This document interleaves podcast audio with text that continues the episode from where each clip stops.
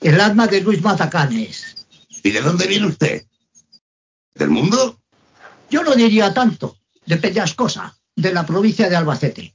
Vengo porque el apocalipsis me ha pillado. ¿Tan pronto? No me diga. A mí es que me ha ahorrado enseguida. Es el día que estaba flojo, eh, falta de vitaminas o el mismo alcohol que me gusta una gotica. ¿Y usted quién es? Yo soy San Pedro. Hombre, San Pedro. Pero bueno, tanto gusto, me alegro de conocerlo. Bueno, hola, bienvenidos a Teorizar. Estamos en el programa número 328 y hoy llevamos un poquitos casos de personal, pero no de calidad. Hola, Saray. Hola, Saray. Hola, ¿qué tal? ¿Todo bien? Todo tranquilo. Ay, perdón, que no había, no había entrado por aquí ah, para que se nos viera a todos. Ahora sí. Y hola, Blanca. Hola. Te iba a decir que escasos de personal, porque ya nos hemos acostumbrado a lo bueno, pero hubo un Sí, tiempo sí, en que tres éramos full house, o sea que... Sí, sí, sí, sí. Vale, pues nada, mm, todo bien, imagino, ¿no? Las dos. Sí, sí, todo bien. Sí. Eh, antes de empezar, ya os lo he dicho, pero es que estoy tan contenta. Acabo de terminar ahora mismo una traducción que me estaba quitando la vida y la salud, no porque no me gustase, que es un librazo, sino porque no tengo tiempo para todo el trabajo que tengo que hacer. Así que ahora es como, uff. ¡Ah, Un qué alivio, chicos! Sí, sí, sí. Eh, li- literatura, ¿no? Sí, sí, literatura, literatura. Segunda parte de una trilogía friki. Mm. O sea que todo bien. Mi hija está ahora con traducción legal. Uf, no toco yo eso ni con un palo. Por suerte en mi pues, carrera eh, la jurídica era toda optativa, así que no la toqué ni de lejos. Pues aquí no, aquí en tercero, el segundo semestre es traducción jurídica y con ello está. Tiene la suerte, como mi señora es licenciada en Derecho, pues los nombres de esas figuras jurídicas le puede decir, mira, pues esto aquí se dice así. A veces tiene que decir, bueno, ¿en qué consiste lo que han hecho? Pues así, le hacen esto al prisionero y tal, cual, o al, o al acusado, y entonces ella le, le explica cómo se llama eso en, en español. A partir de la explicación. Es terrible, a mí me horroriza y me espeluzna. Hay figuras que no tienen equivalente. El año que viene No, toca- claro, es que es muy diferente la, la base jurídica. El año que viene le toca jurídico-técnica. Digo, perdón, no jurídico-técnica, no, científico-técnica. Te iba a decir jurídico-técnica, pero bueno, yo qué sé, cosas peores No, no. han visto. Sí, yo, me, yo cogí todas las que pude de técnica y científica eh, y de interpretación para no, para no tocar ni jurídica ni económica. Pues aquí Financiera. estas no se libran. Así que nada, el, el- para el año que viene me, me pedirá, bueno, ya me va pidiendo ayuda a mí de vez en cuando con el alemán, cuando se atasca. Ajá.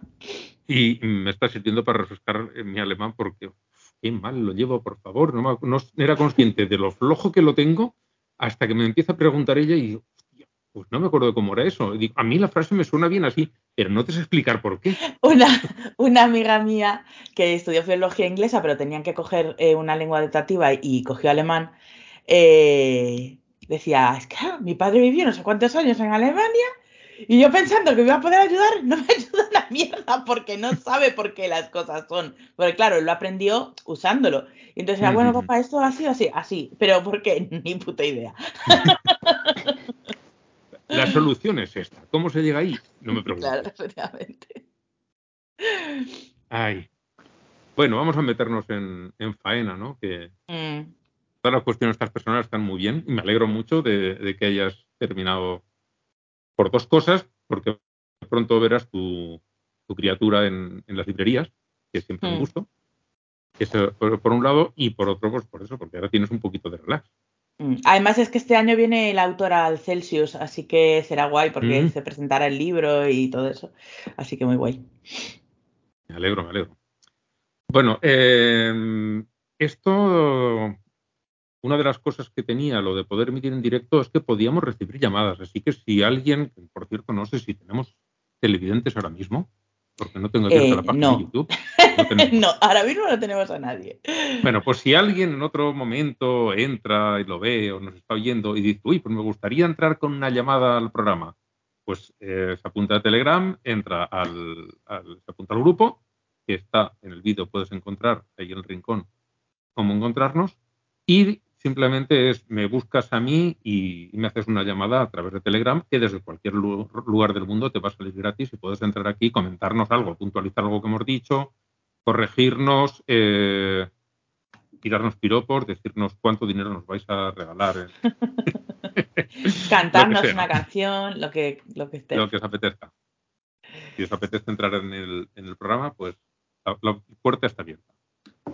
Y nada, pues vamos a, bueno, primero los agradecimientos a quienes nos han traído cositas estas, esta quincena son Daniel, Manolo, Ramsa, Jesús, Carlos Magno, tú, Blanca, Fernando Vidal, también Saray y FJ. Todos ellos me han traído por lo menos una, algunos varias. Cuestiones que comentar. y ahora sí que vamos con las mandadas al carajo. ¿Alguien tiene ya, bueno, tú creo que sí que tenías, ¿no? Saray. Dos. Eh, pues yo, yo tengo que irme por dos, por aquello de que somos solamente tres y porque pues hay, alguien, alguien se tiene que encargar de ambos, de ambos bandos y una se va por mi tierra natal y la otra se va por mi tierra adoptiva. Pues vamos a empezar por la natal, que es más cortita. Y es una doñita que lleva ya en los medios unos cuantos días por, por sus comentarios así asquerosos. Es una, una predicadora de, de, una iglesia de esas de los santos de los siete potes, de los caballeros de la cruz, obviamente siempre con su detallito de que se vea claro y escueto dónde, a dónde puedes enviar tu donativo por ATH móvil, y porque eso es lo importante. En uno de los vídeos sale con unas gafas que parece que lo que va es ir, a, ir de snorkel, porque no parecen ni unos lentes normales. Entonces esta señora uh, usa un altar para hacer unos, unos unos comentarios muy racistas, muy fuera de lugar, muy, muy, muy estúpidos, eh, unas cosas que no hacen referencia con las otras, desde que el problema de que le hayan quitado a Onjemaiba de la botella del sirope para los, para los pancakes, que yo no sé cuál es, que, eh, a qué tenga que venir un comentario como ese en el altar de una iglesia de los Caballeros de la Cruz, pero allá cada loco con su tema.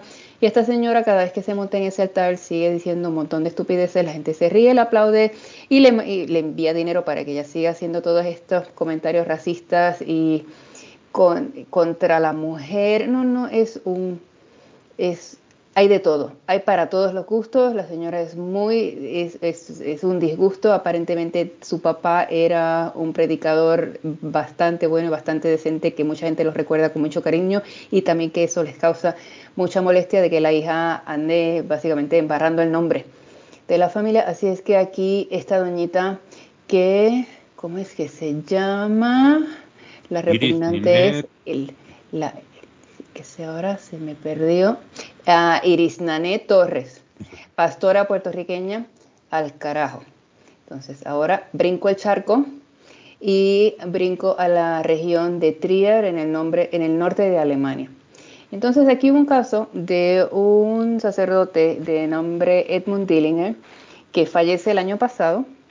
Eh, había vivido los últimos años ya retirado de sus cargos, etcétera, etcétera, ya bastante malogrado, enfermo se muere el sobrino que le está cuidando, eh, decide justo cuando muere de muy al rápido ir a la casa y tratar de ver si había algún, salvar cosas importantes porque se dio a la luz pública muy rápido que, él había muerto y obviamente pues sí trataron eh, algunos muchachitos del barrio o lo que sea o delincuentes de entrar a ver a la casa a ver si habían cosas de valor pero en vez de cosas de valor, lo que encuentra este sobrino de este sacerdote es montañas de material donde se revela que por lo menos durante 40 años este sacerdote llevaba una doble vida y se iba a, pues, África, entre otros lugares, a hacer,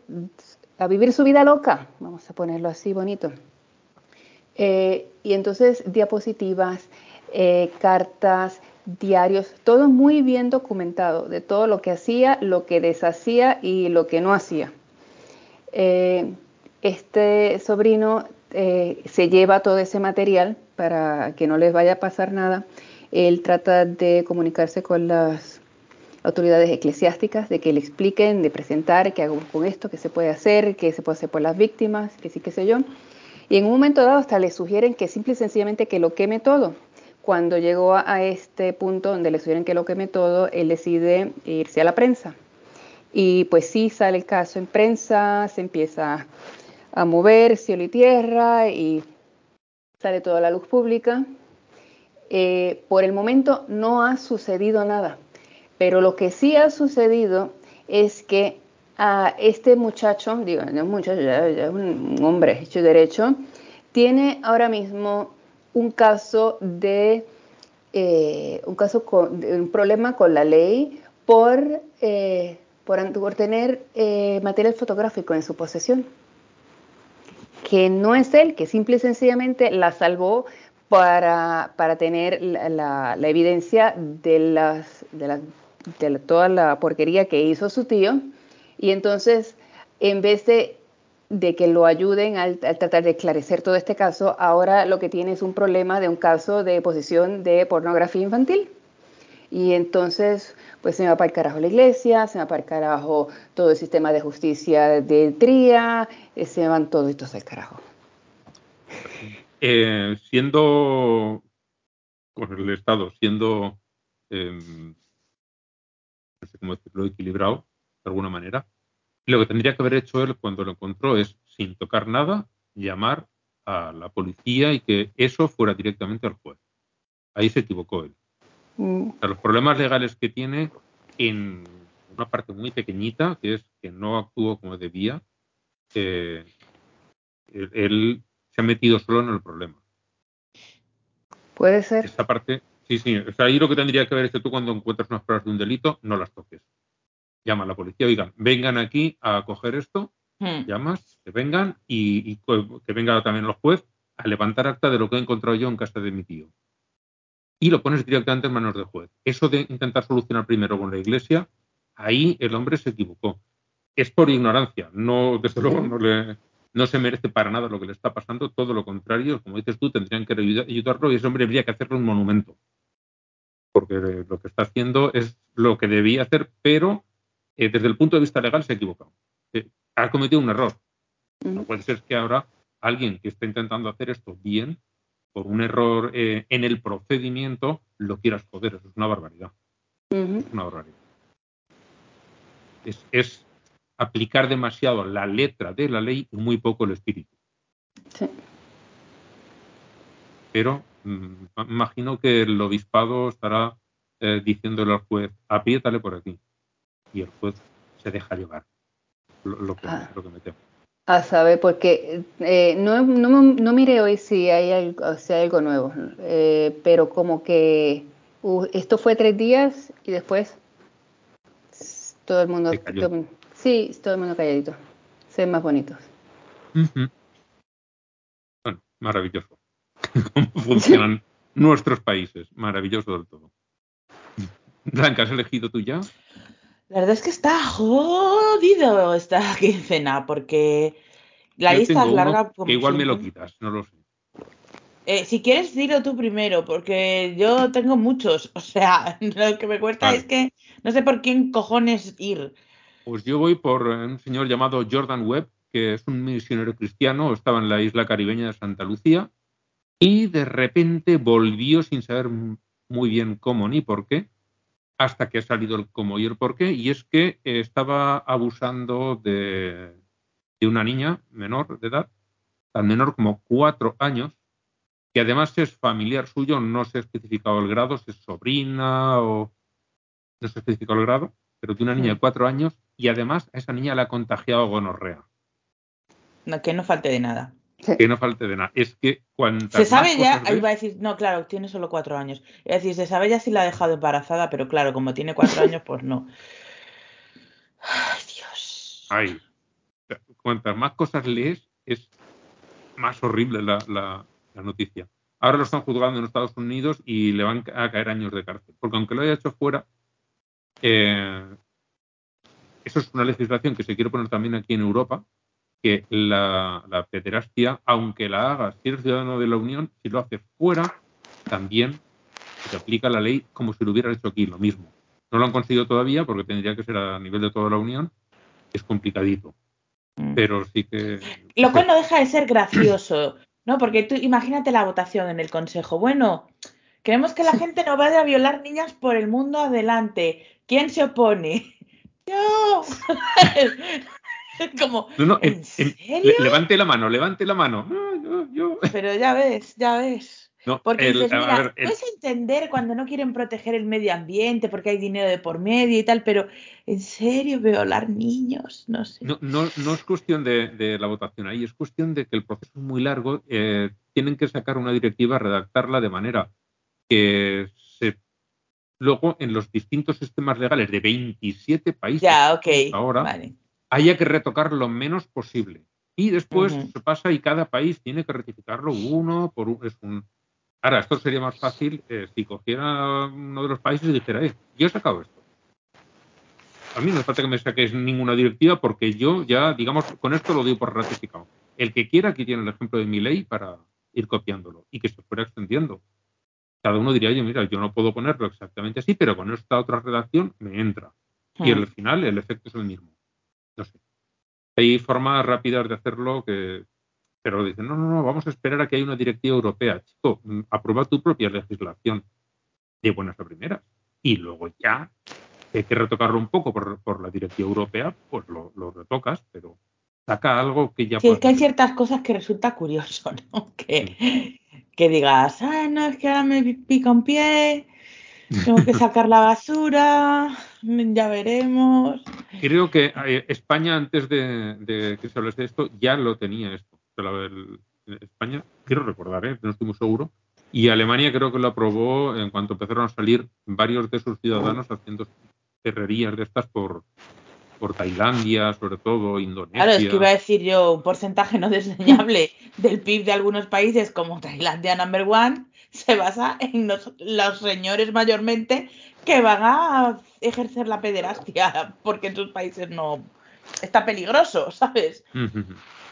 Pues España creo que ya lo tenía. Digamos, está penado que un ciudadano cometa ese tipo de delito donde sea, no hace falta que sea en territorio español. Y luego Alemania creo que lo adaptó, o sea que ya hay ejemplos. La cuestión está en que otros países están, "Ah, a ver, yo, cuando se diga algo, vamos a ponernos de acuerdo y, y no mueven ficha. Bueno, eh, Blanca, va.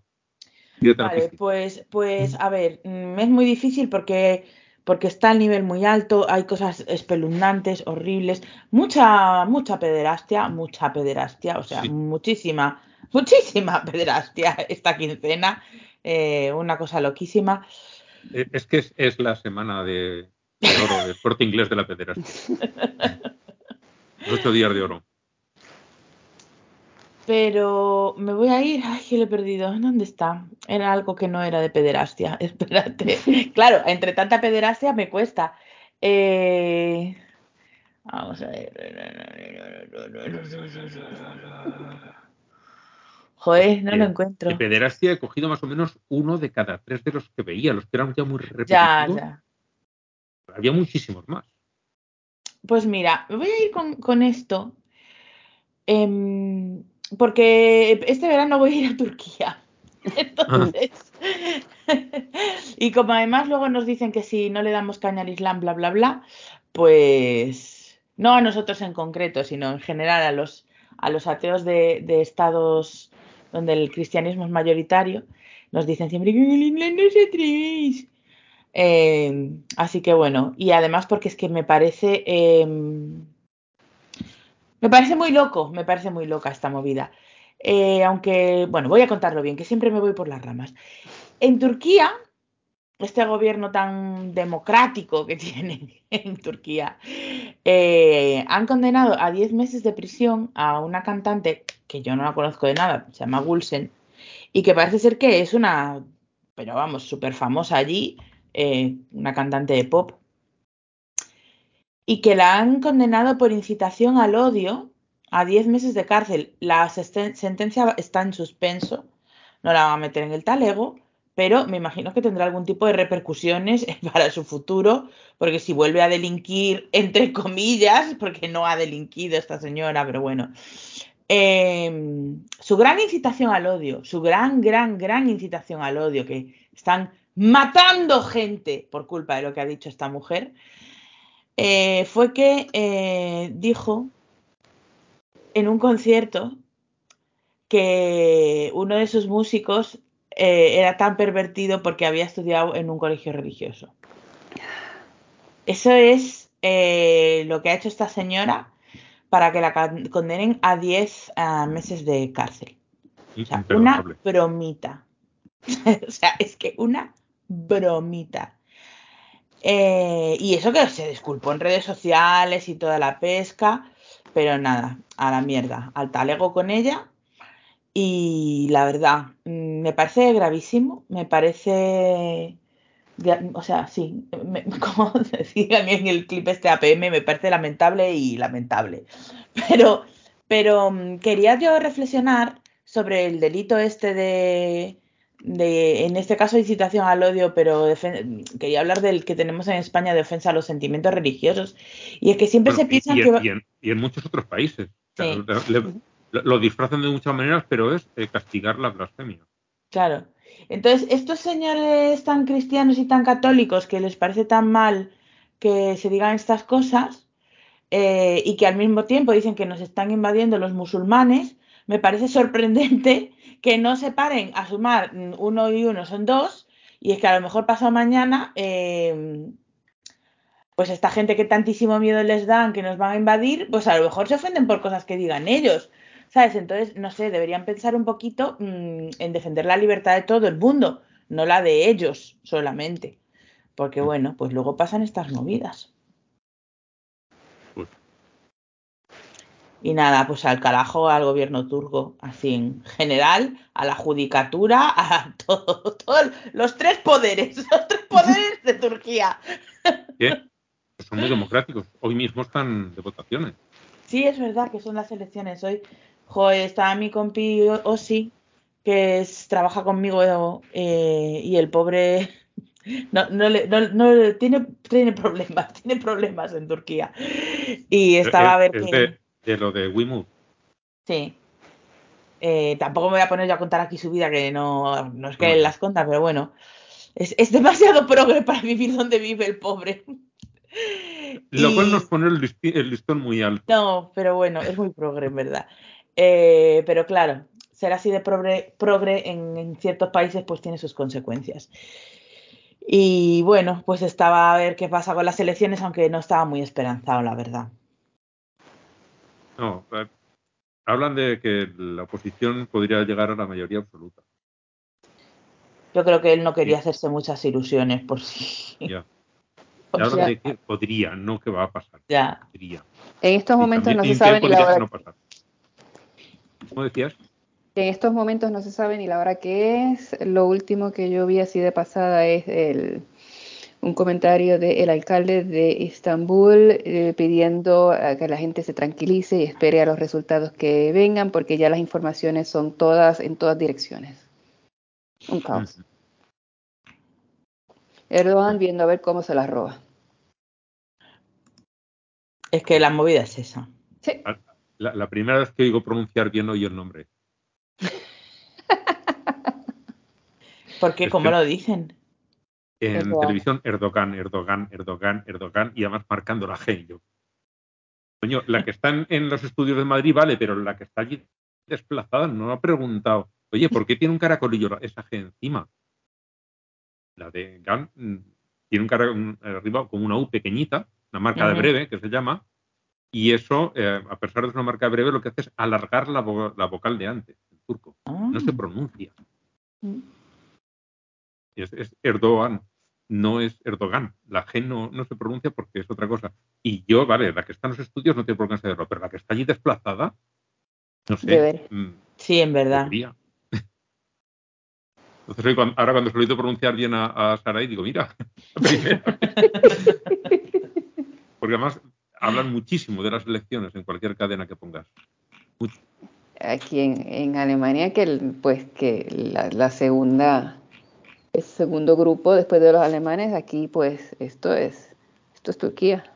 Y al final aprenden a pronunciarlo, ¿no? Y ya lo oyes bien y se te queda bien. Sí.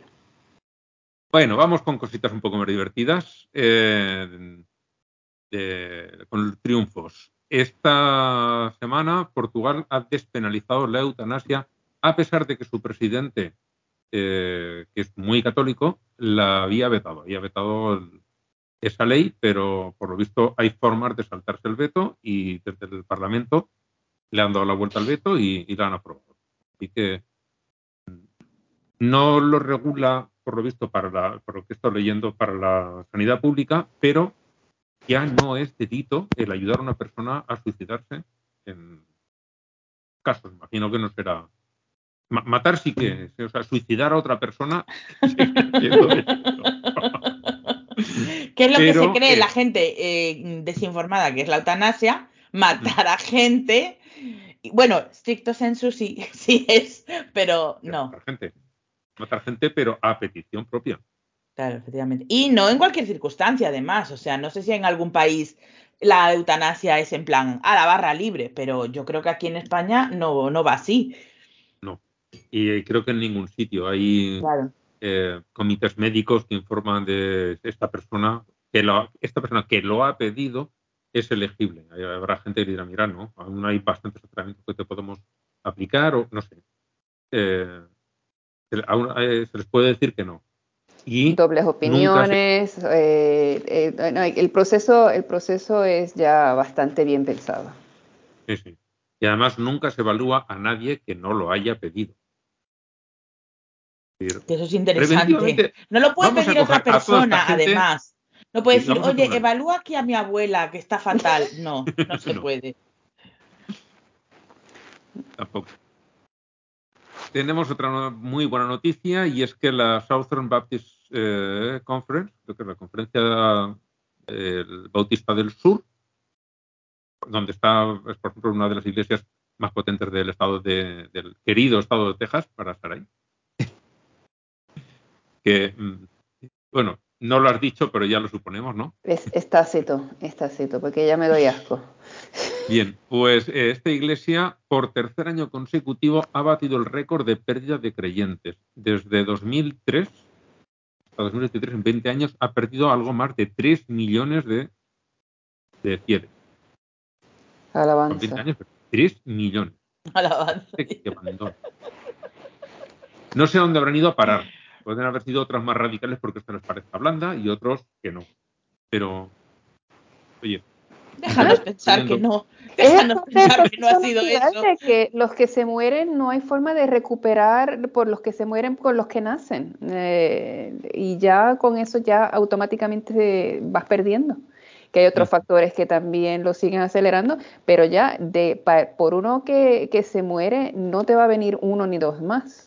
Por uno que para tú recuperar el que se muera tienes que lucharle. Y que y se quede. es que a estos no se les han muerto 3 millones. No. ¿no? Porque a los, a cualquier año a, a los católicos se le mueren 3 millones. Son mil y pico. Y no hay. Seguramente se mueren cada año más de 3 millones de católicos en todo el mundo. Eh, la SBC esta eh, tenía en 2003 unos 16 millones de fieles, que tampoco es una iglesia tan grande. Y porque es 16 que en, en esa región eh, las iglesias es el equivalente al club de campo. O sea, tú Sí, sí, sí. llegas, cuando una, una amiga que se mudó a, a mi- este, ya ni me acuerdo cuáles de los estos estados que ni, ni, a, ni a coñazos me agarran, y la, la primero que hizo la vecina cuando fue a presentarle, pues mira aquí fulanita, ven- bienvenida al vecino, ay pues ya tienes iglesia, si no, ay pues que te voy a recomendar una. Carajo, estamos hablando aquí de donde te vas a ir a hacer las uñas o qué. Am- am- Yo, yo de, imaginarme la cara de esta alemana cuando le hicieron esa sugerencia, todavía me parto de risa. Pero así, o sea, tú lo escoges por quién tiene la cacha más bonita, ahí está el estacionamiento, estar más iluminado, ahí acá los panecillos están siempre calientitos, allá son fríos. Es, es, es un club. Y, es, y el día que te cambiaron la música o lo que fuera, pues cambiaste de club o te mudaste y también cambiaste de club. O sea, eh, y que no, es, es una cosa bien social. Allí las iglesias tienen que saber de marketing para atraer a sus fieles. Sí, bien cabrón. Sí, sí. Así es. es- es- Curioso. le- Pero bueno, le- estos han perdido en 20 años la sexta par- parte de sus fieles. Eso no es a base de defunciones. Eso es gente que va y dice, oye, quítame de la lista. Ay, si yo pudiera hacer eso, coño. Yo que he tratado de que me saquen de la lista. Digo, acá, acá en Alemania sí fue muy fácil, pero eh, la de Puerto Rico ni me contestaron el mensaje, punto. A tener No, que ir allí en lo que persona. hacer la iglesia, porque claro, tú aquí has ido al Estado para no contribuir a mantener a, a- a la banda de pederastas. Exactamente. Ellos que se Pero- paguen con mi dinero no lo van a pagar. Para que te borren de su lista y, y no aparecer como bautizada, eso sí que lo tiene que hacer la iglesia y la iglesia eh, simplemente no responde. Tendrías que ser alguien con poder y que demostrase eh, cierta devoción para que te amenacen con la, con la excomunión. Y entonces, claro, bajo amenaza te excomulgan y te tiran, pero siempre que pienses que con eso te hacen daño. Si lo estás pidiendo tú, Claro. simplemente no hay respuesta. Pues Ni, nada, ni- ni sí ni no. Pues nada, Solamente te sacan si con ello creen que te hacen daño. pues ni modo. Sí, no sé. Es Sí, que porque eh, ahora, por ejemplo, en- hay una, lo que se llama la lata sentencia, la sentencia llana, a- sin más, que si tú te declaras a favor del aborto, te excomulgan, solo por eso. Pero aquí ha habido en, en Valencia grupos que se han puesto con una pancarta delante del obispado a decir yo apoyo el aborto y nadie ha salido a tomarles el nombre para excomulgarlos. Qué extraño, me extraña esto que me estás diciendo. O sea, te digo yo que, que, que si vas y te cagas en el Espíritu Santo, en, en- bueno, no, porque entonces te matan. Iba a decir, en la misa esa, en la cosa esa que hacéis en Valencia, que van pasando los niños por encima de la ¿Qué gente. hacéis? No, ¿eh? ¿qué hacen? A mí no me líes. Bueno, ¿qué hacen? ¿Qué hacen? si vas allí y dices, me cago en la Virgen, pero claro, entonces no te excomulgan, te matan. o Sí. sea, allí, no sé si sales bien, ¿eh? O sea, igual matado o no. Pero si tú te metes ahí en medio y te pones a cagarte en la Virgen, bien no sales, ¿eh? No ya te lo digo yo. O sea, entero no sales. Esta semana por fin me he visto el documental este del, del Rocío, Del que Rocío. comentábamos hace como un mes, el que nos co- recomendaba Nieves con Costrina, y se notan los años pasados, entre otras cosas, en que el ritmo narrativo es un poquito lento. Pero es muy potente lo que cuenta. Y las imágenes. Y las imágenes. Todo las imágenes no han cambiado tanto, lo único que son de peor calidad porque Claro. tienen ya 50 o 40 y muchos años. Pero a mí me fascina la violencia, ¿sabes? Eh, tan cristianos, tan el amor de Dios. Bueno, el amor de Dios sí, pero como Ay. te me cueles en la cola, te reviento. ¿sabes? O sea, es que- muy, muy agresivos. O sea, que yo, he visto gente muy drogada bastante más tranquila. ¿sabes? O sea, Sí, sí, sí. sí. drogada de, de cosas que te ponen nervioso, no de, no de las otras. Porque claro, si te has fumado 20 porros, normal que estés tranquilo. Y luego que hay otra que el, en la película, bueno, en el, ahí en, YouTube te pone versión íntegra, pero hay un momento en el que van a decir el nombre de la persona que fue la que organizó las matanzas de los que hicieron quitar los azulejos de la Virgen del Rocío en el ayuntamiento, que eh, quitan el sonido y sacan la foto de la persona y le ponen una banda negra que le tapa más de media cara y lo pone censurado. Esa parte no está. Y la gente lo sabe. Y aquel hombre que salía allí hablando tuvo los santos cojones de decir el nombre, acusar con nombre y apellidos, y el otro, el, de la, el, autor de la película, tuvo los santos cojones de poner la foto y luego se lo hicieron quitar.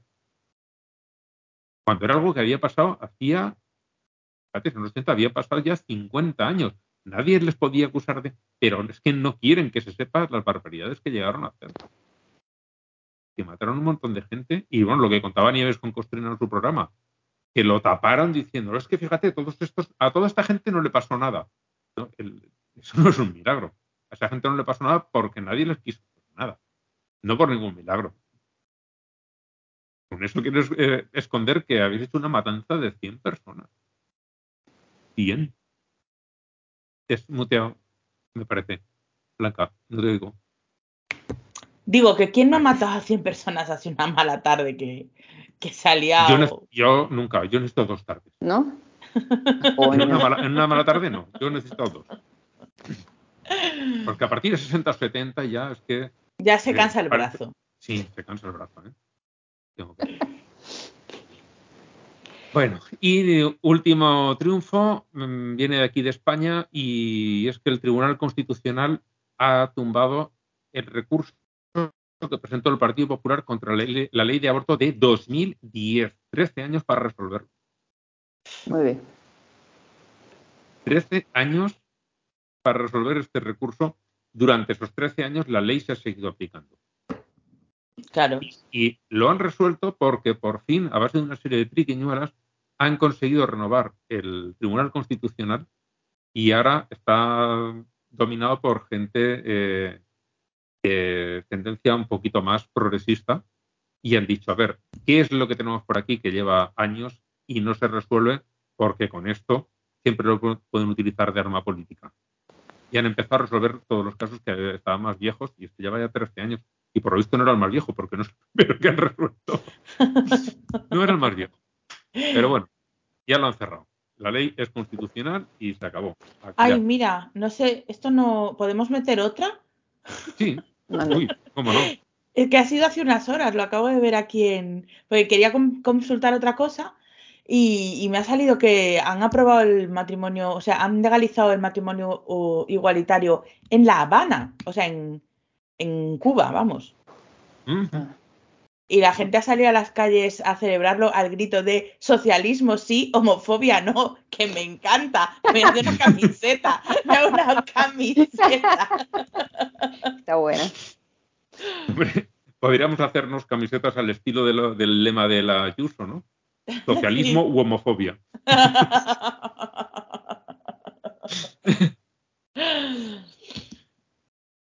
Ay. Pues había otra noticia de ese estilo, pero al contrario. Sí, mira, sí, en las mandas al carajo. Que en Corea del Sur ya tenían planificado el desfile del orgullo y entonces un grupo religioso ha pedido organizar en ese lugar donde iban a hacer el desfile un concierto cristiano y entonces les han cancelado el desfile en favor del, eh, del concierto. Pero, eh, ¿eso era una cosa pública o...? Me imagino Pues que sí. Imagino que alguna plaza, alguna avenida han dicho, vamos a hacer aquí el desfile, ¿no? Nuestro con las carrozas y la gente vestida a su aire, disfrazada, lo que fuera, haciendo sus músicas, sus cosas. Entonces han dicho, después de, de haber dicho sí podéis, entonces ha llegado un grupo cristiano, allí el catolicismo es galopante, tienen como decías tú en el otro programa de, del planeta, he pillado Homo sapiens, tranquilo que eso se cura solo, ¿no? Pues eh, aquí están, han pillado catolicismo y, y está desatado en, en Corea del Sur. Y eso, pues ha llegado un grupo religioso y ha dicho, queremos hacer un concierto. ¿Dónde? En ese sitio. Ah, tenemos otra cosa, pero no pasa nada. Y les han cancelado el desfile. Sí, sí, pues es una plaza, es una fucking plaza, o sea, es una cosa pública. Qué bien, qué majos, viva Corea. Bueno. En el siempre, siempre en la opresión de las mujeres y de, y de la comunidad LGTB, la peña más opuesta se, encu- se encuentra, porque ¿ves que tienen en común Corea del Norte y Corea del Sur? ¡Tachán! Bueno, no sabemos, en Bueno, realidad. no sabemos, pero lo sospechamos. sí, es muy fuerte. Creo que podemos apostar y no perder Sí, sí, sí. dinero. en eso van a coincidir. Aunque en realidad no lo sabemos porque como no cuentan nada de la del norte, Claro. pero me extrañaría mucho que allí joder, no tienen libertad. O sea, tú vas allí de viaje y cuando vas a hacer una foto, te dicen, no, no, si vas a hacer foto de eso, tienes que hacer la foto desde este punto. Todos los turistas tienen las mismas fotos. Tienes que hacerlos de aquí. Y si sale una estatua de alguno de la familia Zoom, luego te revisan las fotos para ver que no es cortan ni la cabeza ni los pies, que sale la estatua entera. Las fotos Una y locura. la Que también no digo, la gente a qué cojones va a Corea del Norte, en verdad. O Por sea, decir, he estado en ese territorio. ya, supongo. Claro, es que hay gente que tiene que tener todos los checks, es verdad. A, a- a mí, a mí el caso de Corea del Norte, admito humildemente que me, fa- me, me causa una, una curiosidad intensa, lo encuentro una cosa del otro mundo que todavía en, en- en este año, en este momento, pueda haber un pedacito de así del, del planeta que vive en las condiciones que vive, creyendo en las condiciones que cree, eh, lo encuentro fascinante. Eh, Obviamente es horrible para, Claro, para pero fascinante pero igual que yo encuentro, por ejemplo, a los asesinos en serie. O sea, me resulta fascinante lo jodida que puede llegar a estar la mente humana, ¿sabes? O sea, Pues a mí es Corea del Norte, eso me, me resulta fascinante y los herejes le dedican por lo menos dos podcasts al, al caso de, de los cultos cristianos en, en las Coreas, que son buenísimos, no son buenísimos, sino lo que le sigue. Me Pues, encantó. Yo es que no veo tanta diferencia entre eso y luego las creencias religiosas que hay en muchísimos de los países que nos consideramos avanzados. Ah, bueno, sí. ves, si ves aquí cómo funcionan, por ejemplo, el Palmar de Troya, hostia, Ay, esa gente eh, está, no veo, está no veo regular, ¿eh? diferencia con Corea del sí, no veo diferencia con Corea del Norte. Todas No, las Esos son peores, ¿sabes por qué? Porque los de Corea del Norte tienen por lo menos el- el- el- la parte agravada de que no tienen nin- una, una forma estúpidamente limitada de poder saber lo que es la realidad. Los del Palmar están en puta España. Es cuestión de cruzar la calle y tienen allí sí, sí. no, no, sin ningún tipo, na- puede que los atropellen si no miran para la izquierda o la derecha, pero están en puta España. Los que están en Corea del Norte, allí en un campo, esos se jodieron. A además de es que, que cuando estás en el infierno, cualquier cosa que te ofrezcan, dices, bueno, pues a ver si esto, ¿sabes? Porque, claro, es que el, el, el palmar es porque quiere. sí. Porque cruzar la Bueno, a calle. ver, hay gente que ha nacido allí ya, ¿eh? O sea, ya tiene suficientes años como para, como para ya ser hereditario. sí, pero- hay, hay- hay sus casos de que sí que no, no, podría, no podrían saber de que podrían cruzar la calle, pero hay muchísimos que sí podrían cruzar la calle. Eh, No sé, no sé. ¿Cómo están las cabezas? Sí. Eh, quien dice eso dice los manejadores de serpientes de allí de los Apalaches, en Estados Unidos, los que siguen a la Iris Nanette esta en Puerto Rico, o a Wanda Rolón. Bueno, Ay, o los cienciólogos, sin ir más lejos, porque eso es loquísimo. O sea, eso es muy, muy loco. Es que mm, yo no veo, la única diferencia que veo es lo que dices, que, Saray, que los de Corea del Norte no tienen otra referencia para decir, oye, pues me voy a, a otra cosa porque esto no me convence, porque no saben que existe lo otro. Y en estos países sí que lo saben. Ahora, el estado mental de esa gente de creer cosas que son absolutamente fuera de toda razón es al final y al cabo es lo mismo. Es el mismo estado mental. No sé. Bueno, vamos a ver el, el What the Fuck. Nos llega de Texas, cosa extraña, ¿verdad? Suele venir de Florida. Pero bueno. Eh, después de este tiroteo que, como dijo el gobernador, un inmigrante ilegal mató a cinco inmigrantes ilegales, esa es toda la consideración que le, que le valieron las víctimas. Eh, después de ese tiroteo, eh, se han planteado enseñar a los niños a controlar hem- hemorragias para cuando hay, no por si hay, ¿no? Para cuando hay tiroteos en las escuelas. Porque se da por sentado que va a haber tiroteos en las escuelas. Entonces, pues un niño sepa controlar una hemorragia. Por cierto, que sé que esto no tiene que ver con ateísmo, pero eh, estuve leyendo unos mensajes del tipo este que, que se han publicado, mensajes que, que escribió en foros eh, con su opinión sobre las mujeres. ¿Qué tipo? El, el de, no, no el gobernador, el asesino. Em, Y a ver cuándo empezamos a, a concederle la importancia que tiene y el peligro que supone la movida esta de los putos incels, ¿eh? Porque porque están muy organizados y ya no sé cuántos atentados mortales llevan, pero pero es que no es no es ninguna tontería, ¿eh? O sea, No. esta gente es, Es muy una peligrosa. organización, una organización terrorista internacional, porque Sí, sí. están- no están limitados a un país. Y además es que el discurso es cuasi religioso, ¿eh? O sea, es- son casi una secta. Lo que pasa es que no hay elemento sobrenatural, salvo el hecho de Sí. creer que los gobiernos tienen que redistribuir el sexo. Pero aparte de eso, como si hubiera una cantidad de follar y hubiera que dividirla alícuota correspondiente a todo el mundo, ¿sabes? Pero, pero sí, claro, no es una religión porque no hay elemento sobrenatural pero la adhesión ciega a sus principios, el ostracismo al que los abandona, porque recientemente, eh, bueno, lo, lo hablamos aquí, ¿no? El, jefe sí. incel que se había desincelizado.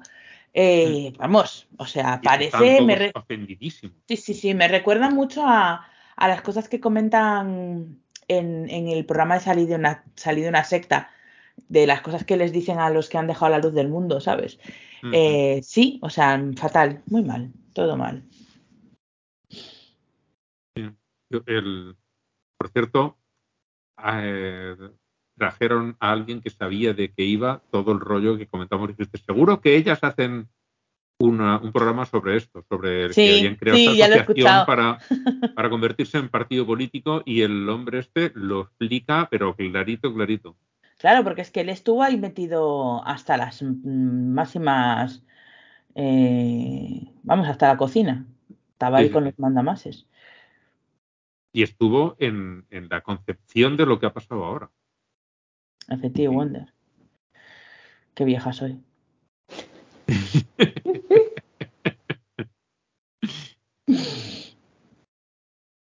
En los Mira, para los coellos traigo pocos candidatos este, eh, para este programa. El primero es Tan Mujlis, que es un indonesio. Por cierto, allí hay gente que tiene únicamente un, un nombre, eh, sin apellido, sin nada. Es por esto bastante normal. y Cher. Sí. Que pasa es que Cher es nombre artístico, pero hay gente que realmente no tiene Sí, más. sí, en la India también, mogollón, millones de personas. Anda. Sí, puede tener 27 sílabas, pero solo un. Eso sí, pero es un nombre. Bueno, pues el tal Muglis eh, hizo campaña para que se castigase con azotes el adulterio y lo han pillado adulterando y le han metido 27, 28 azotes. Es maravilloso. No es instant karma, pero es karma. Eso que no existe, pero a verlo, haylo. Como las médicas, ¿no? El siguiente es el estado de Utah, que ha querido imponer su moralina a una página porno. Es decir, no, que no pueden entrar aquí los niños. El resumen de intentar bloquear a los niños lo puso Fernando eh, en, en el grupo de Telegram de ¿Tú tienes 18 años? Sí, pues sale, pasa. Todo lo que se hace.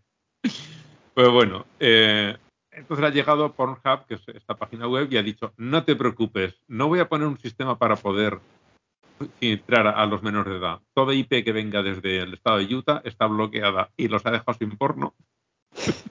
Que, que conste, bueno, luego lo comento. Y el tercero es un tal eh, Kuhneman, que es un profeta pues, de esas maneras.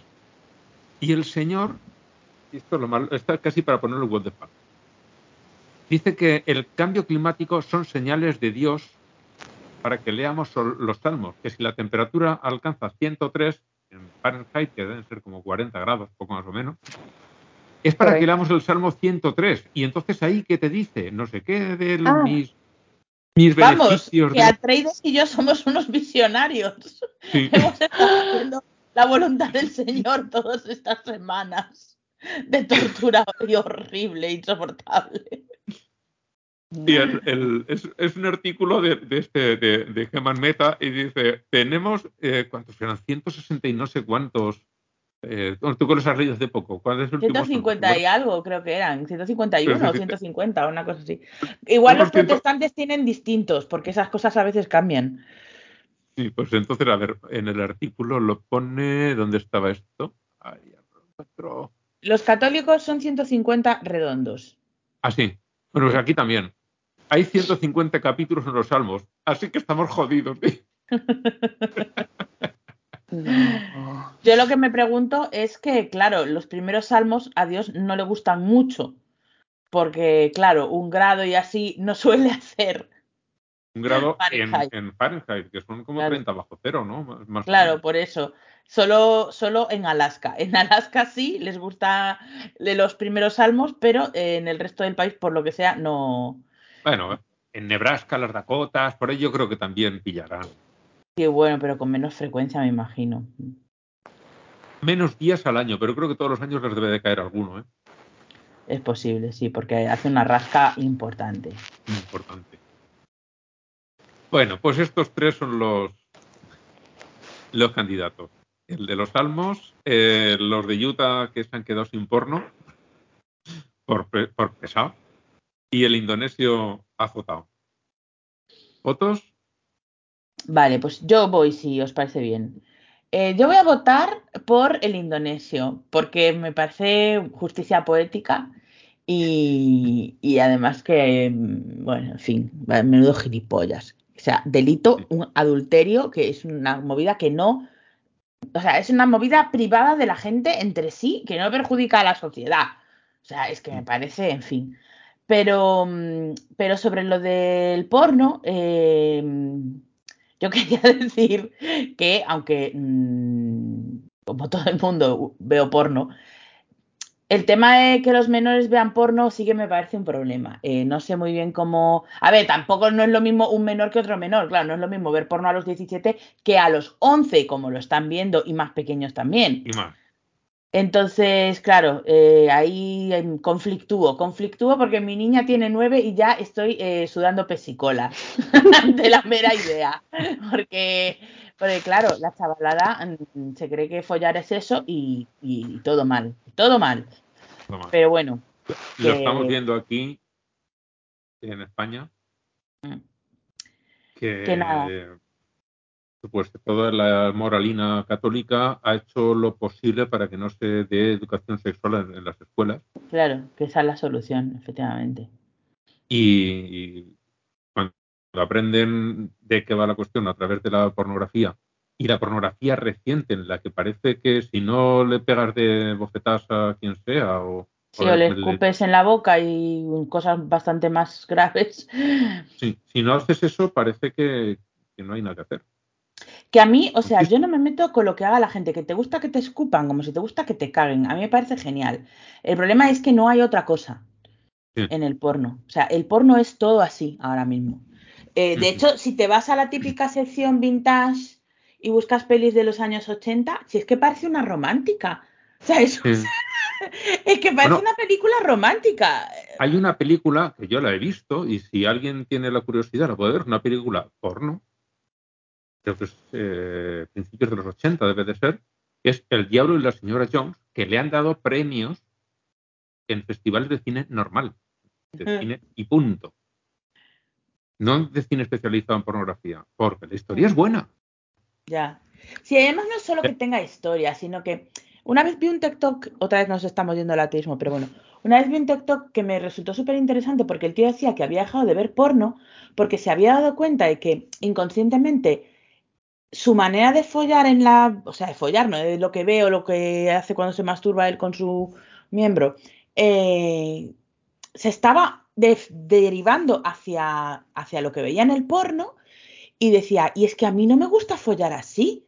¿Sabes? Él decía, si a mí me gusta un montón tocar y en el porno no se tocan porque las manos impiden que se vea el primerísimo plano de los genitales, que es lo que tiene que ser en el porno actual, que es muy gracioso porque si, si te abstraes un momento de lo que estás viendo y lo miras como si fueras un alienígena, cuando ves a esos señores dándole al manubrio con las manos así apoyadicas en los riñones, ¿sabes? Que es como, pero vamos, ¿tú te estás viendo, José Luis? Ya, ¿Sabes? O sea, Sí, sí, pero eso... que es parece que no te da no asco la pillado. tía Es- que la quieres tocar. No, no, no. Es que ese día, ese día no tendría que haber estado rodando porque estaba con una lumbalgia. Claro. Tendría que estar en la camita, Entonces, tumbado como y, y- en y el reponiéndose. con una bolsita de agua caliente. Claro. mucho follar, mucho chupar, pero aquí no se toca a nadie. ¿Sabes? Y es que es totalmente así. Eh, Pues esta- es en la película esta, el tema va de una mujer, empieza suicidándose, pero resulta que ha muerto virgen. Y entonces se encuentran con un problema. No puede ir al cielo porque eh, ¿Te has suicidado? se ha suicidado, pero nunca ha hecho nada malo, siempre ha sido una buena persona, con lo cual no puede entrar en el, infierno. Y, en- y entonces el diablo hace un trato con ella y dice, mira, yo te devuelvo a la tierra y todas estas cosas que tú no has hecho, que no has probado, del sexo, pruébalas ahora y así ya, como habrás cometido esos pecados de lujuria, yo te puedo admitir en el infierno. Y entonces la devuelve al mundo y lo prueba todo.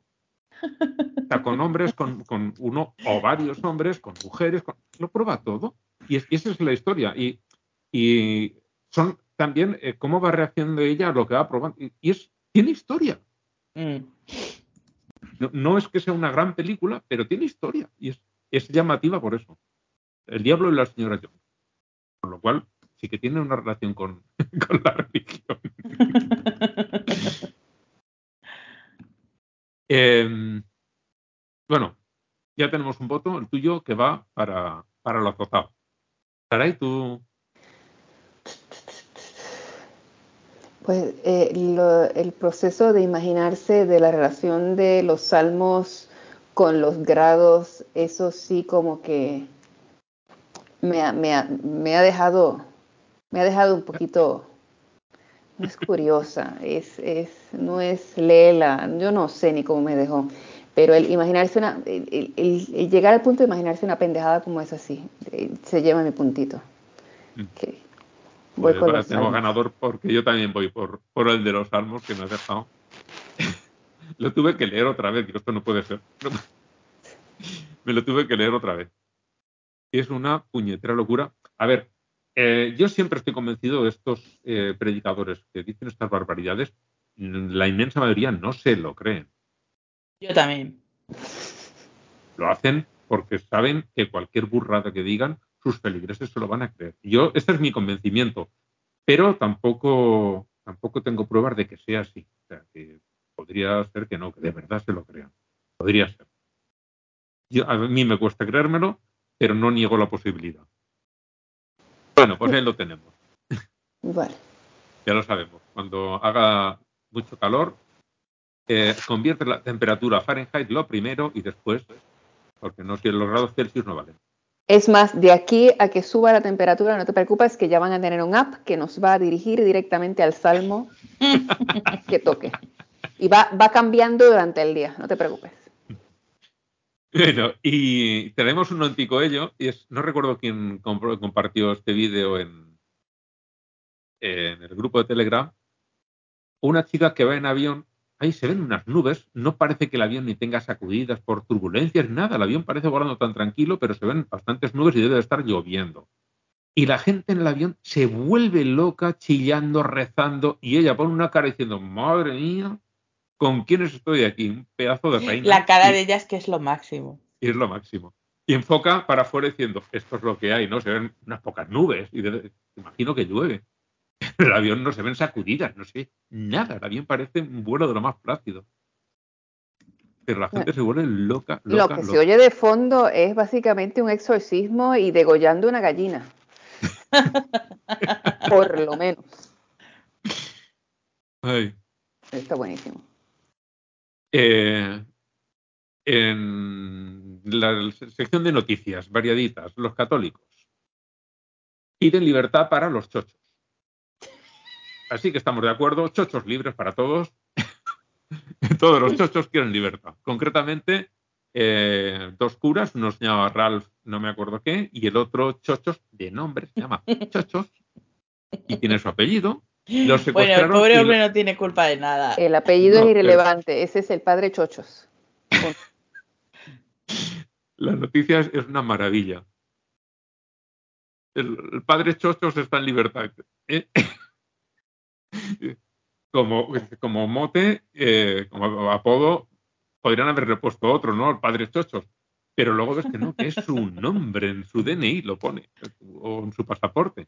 Y es el padre Chochos de la tres veces admirable madre de Schoenstatt. No se equivoquen, que se, acuérdense, es una, no son dos. La madre de Schoenstatt es la tres veces admirable madre de Schoenstatt. Y me pregunto qué hace el nombre tan alemán en Nigeria, que creo que nunca ha sido propia. Schönstatt uh, anda realenga por el mundo. En Puerto Rico hay ah. por lo menos un santuario, pero creo que son dos. En México, en Querétaro, hay un centro gigantesco. Ah, pero y aparentemente, es, digamos, una, como una orden religiosa. De, sí, de la tres veces admirable madre de Schoenstatt. Entonces, que el, el, fundador fue el Pater Kentenich, que anda en rumbo a canonización o a beatificación desde, bueno, yo estoy oyendo de, eso desde hace por lo menos 30 años. Eh, y pues sí, es, es, un lugar de peregrinación aquí en Alemania, pero tienen lugares de peregrinación en México, en Puerto Rico, y no sabía que habían en, en, en África, pero por lo visto también andan por África. Vale, vale. Yo pensaba que era el nombre de la ciudad pensaba que el nombre de la ciudad de donde había pasado esto, y no. Es, digamos, la, la, advocación de la iglesia. Yo a mí es que me, resulta un poco, ¿cómo que tres veces admirable? ¿Solamente tres veces en su vida? Me parece muy poco. Eh, eh, pues cuando uno se, yo no, eh, no recuerdo porque a mí me, yo hasta fui a un retiro con, en, en, uno de los centros de esa gente y he tenido bastante contacto con esos grupos, eh, no porque quisiera. Eh, y pues sí sé que, no, no, no, recuerdo por qué son las tres veces, pero cuando uno se refiere a ella es la tres veces admirable. Pero tendría que investigar. si alguien mira, tiene curiosidad por ver el escudo de la ciudad de Valencia, es un rombo con las cuatro barras típicas de la corona de Aragón, Arriba hay un murciélago y a los lados hay dos letras L. Una L a un lado, una a la derecha y otra a la izquierda, como si fueran las columnas de Hércules que tiene el escudo de España, una a cada lado del escudo, pues ese tiene mm. dos L's. Y es porque Valencia es dos veces leal. ¿A quién? No me acuerdo. Mm. Pero fue leal a dos reyes distintos en alguna de las guerras que tuvieron, de guerras internas, de guerras civiles. Y entonces cada una de esas L's, tiene una a cada lado, es por su lealtad al rey que ganó.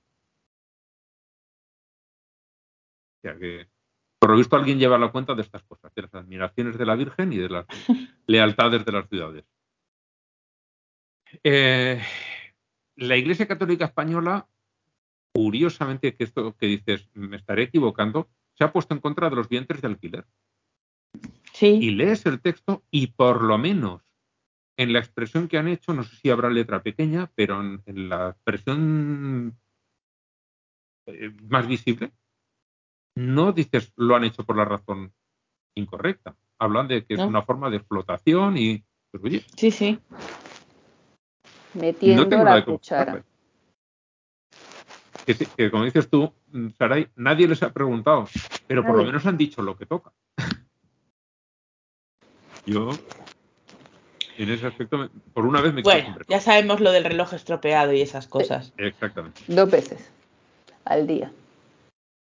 No, no, el siguiente es un artículo de un libro que lo oí en su día, pero no me dejó huella. Y, ahora aquí hablan, más que nada porque como está más mayor el Papa, pues vuelve a tomar relevancia. El libro se llama Vatican, Vatican Gate, lo escribió un periodista español en 2021 y cuenta quiénes son los que dirigen las intrigas vaticanas que se quieren ventilar a, Francisco. Porque, claro, a, nosotros nos sigue pareciendo un carca, pero dentro de la iglesia es un revolucionario y un rojo peligroso y en, este lo explica y bueno, en el artículo que he colgado ahí te hacen un repaso, pues este, el, cura este, bueno, el, que era eh, secretario del Ratzinger, Gösling es, algo, o Gösler, o ya no acuerdo cómo se llama el hombre este. Este es uno de los de, la, de la ladura, eh, el cardenal Sara, que creo que es de Lagos, de Nigeria, y bueno, haz un repaso rapidito aquí en el libro, claro, será mucho más extenso, y te cuenta, te cuentan, pues eso, los obispos españoles son de los más reaccionarios que hay en toda Europa, qué apoyos tiene en Hungría, con Orbán, con un poquito de todo. Y la verdad es que es jodido ser papa. Es jodido ser papa porque son Más jodido ser minero, ¿qué quieres que te diga? Sí, sí, sí, pero que te dices, eres el jefe de una organización enorme, pero tienes que cuidar de tantas cosas que Ah. dices, "Uf, mira, mm, por no meterme minero me hago papa, pero mira, mira si, opción. mira si será jodido que han podido con Palpatine, o sea que... y, y no hay un- una, una opción C, no, tienen que ser estas dos. El siguiente es un artículo que escribe Antonio Maestre, un periodista español de bastante de izquierdas, que habla sobre la necesidad de impedir que la Iglesia participe en la educación. Aquí en España eh, prácticamente la tienen dominada.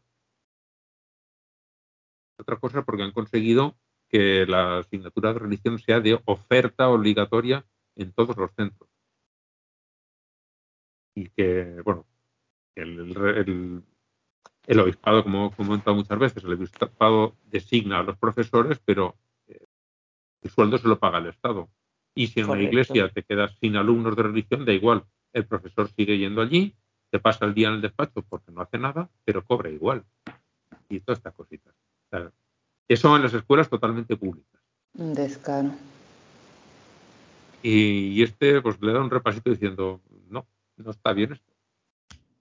Especialmente teniendo en cuenta que está por medio Locus, hay grupos muy radicales que tienen muchas escuelas.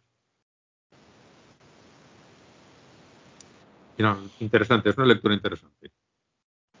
En, en Albacete, que lo nombraban en la intro, una organización que tiene muchos años peleando por, la laicidad de los estados y además es internacional, está en todos los países, se llama Europa Laica, va a llevar a los tribunales una decisión del Ayuntamiento de Albacete porque le va a regalar 2.000 metros cuadrados a la Iglesia Católica para que construya un templo.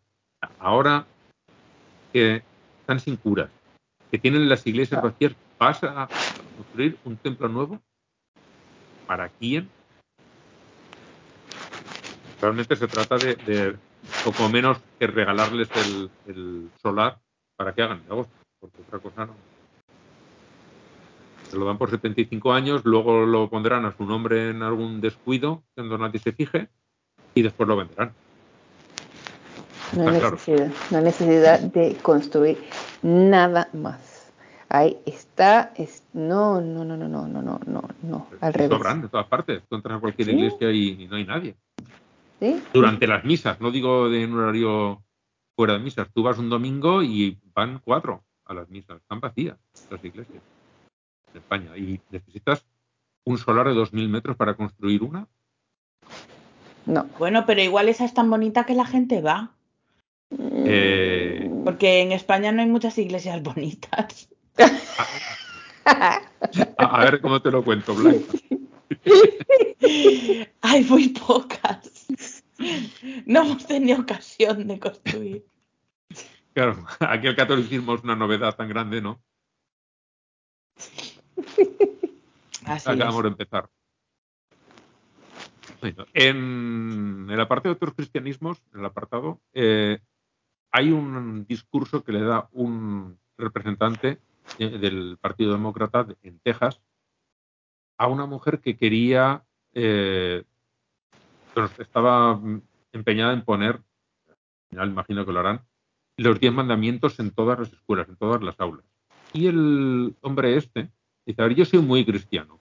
Entonces le explica por qué lo que está haciendo es contrario al cristianismo, contrario a la idea de lo que es América. Le mete un repaso. Madre mía, es que es, eh, es violencia, es, es violencia. La dejó nuevecita, volvió a nacer esa doña.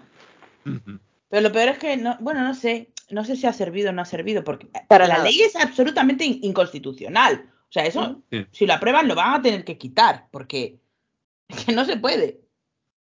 Pero bueno,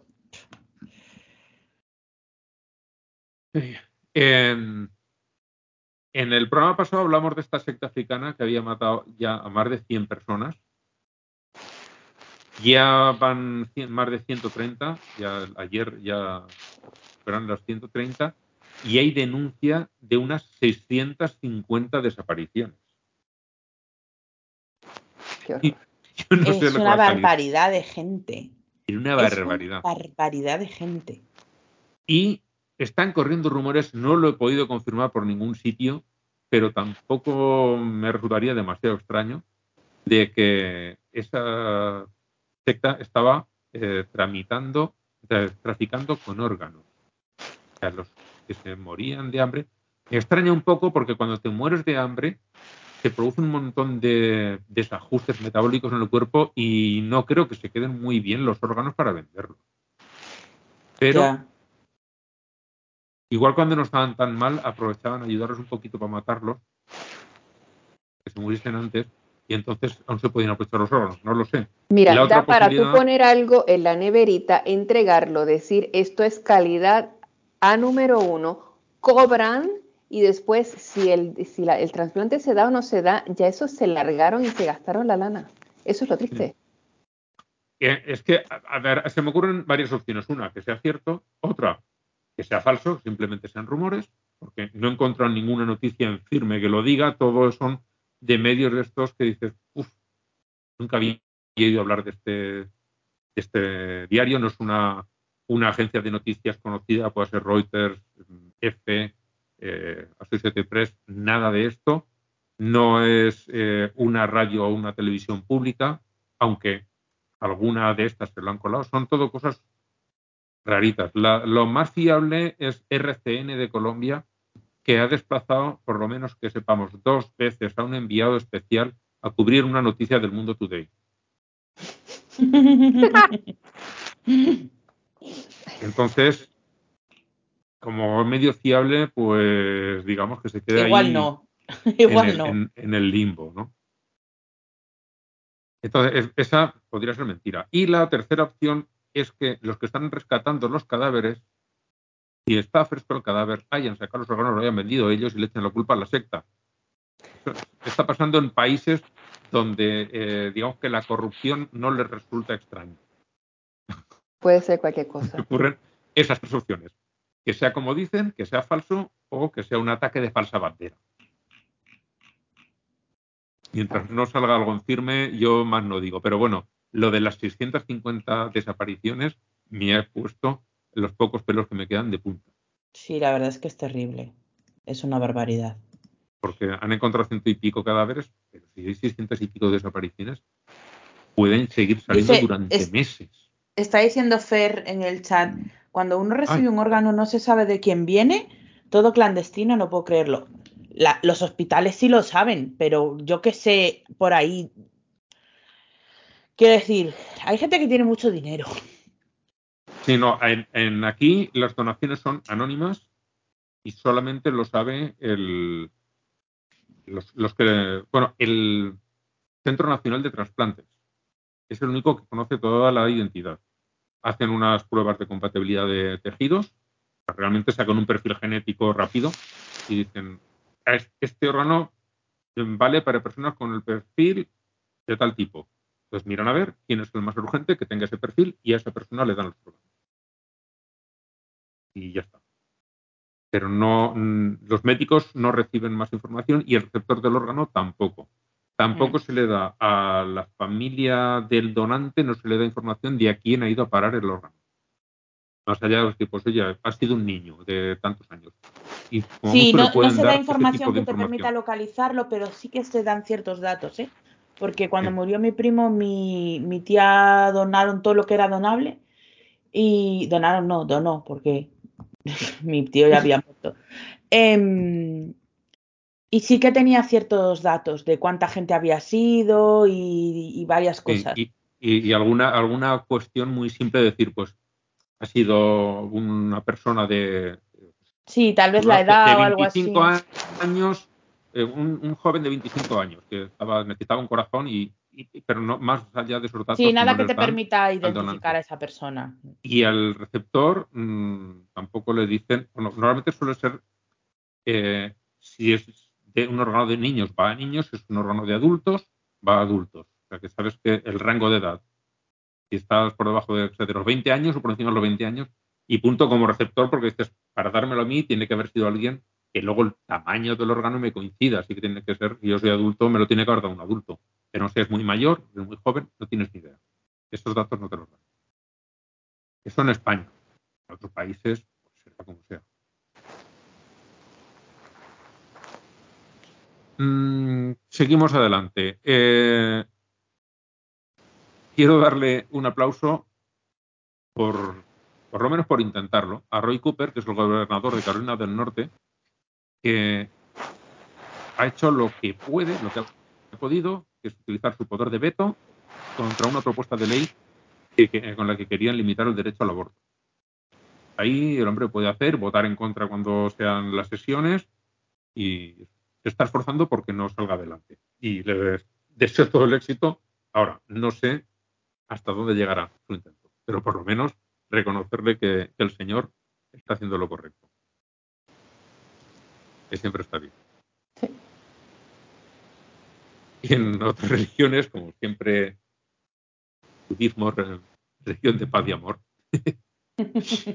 en un monje budista se echaba al bolsillo millones de euros que habían donado para el templo en el que él daba su servicio. Esto a mí me extraña también, siendo el budismo una religión basada en la renuncia a todo el apego a lo material, eh, no sé, me, parece extraño. ¿Verdad? casi tan raro como si lo hiciera un católico que hace voto de pobreza.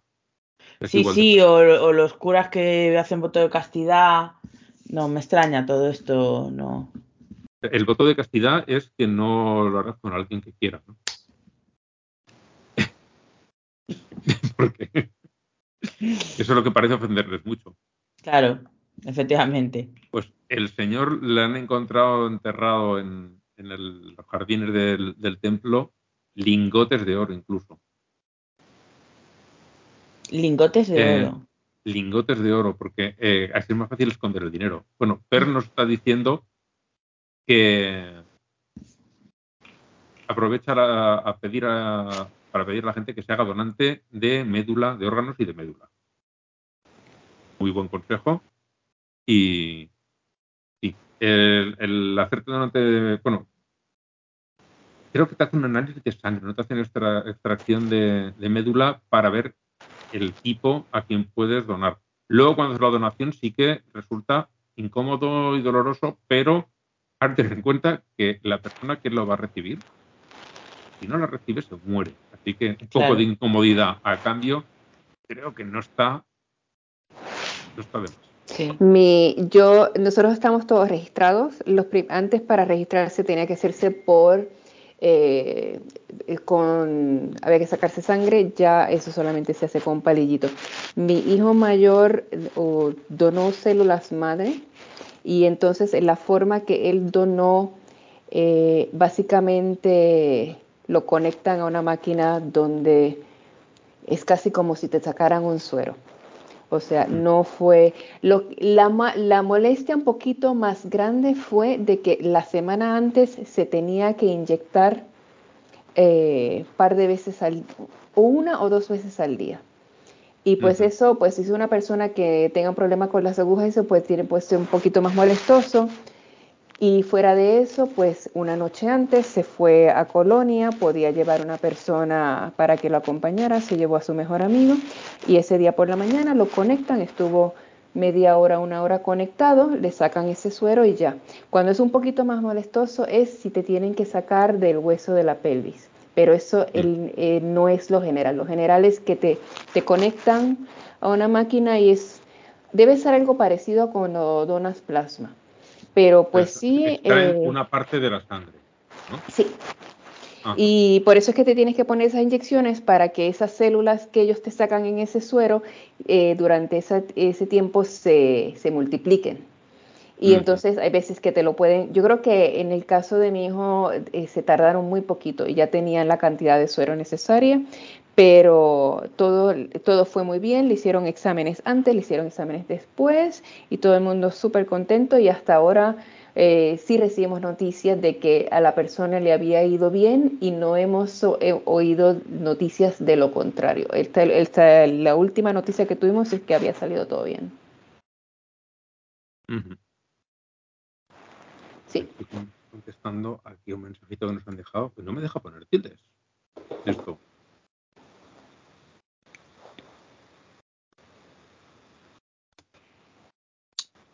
Pues eso, sí, muy buena recomendación. Por cierto, aquí en España, a partir de cierta edad ya no te puedes hacer donante de médula.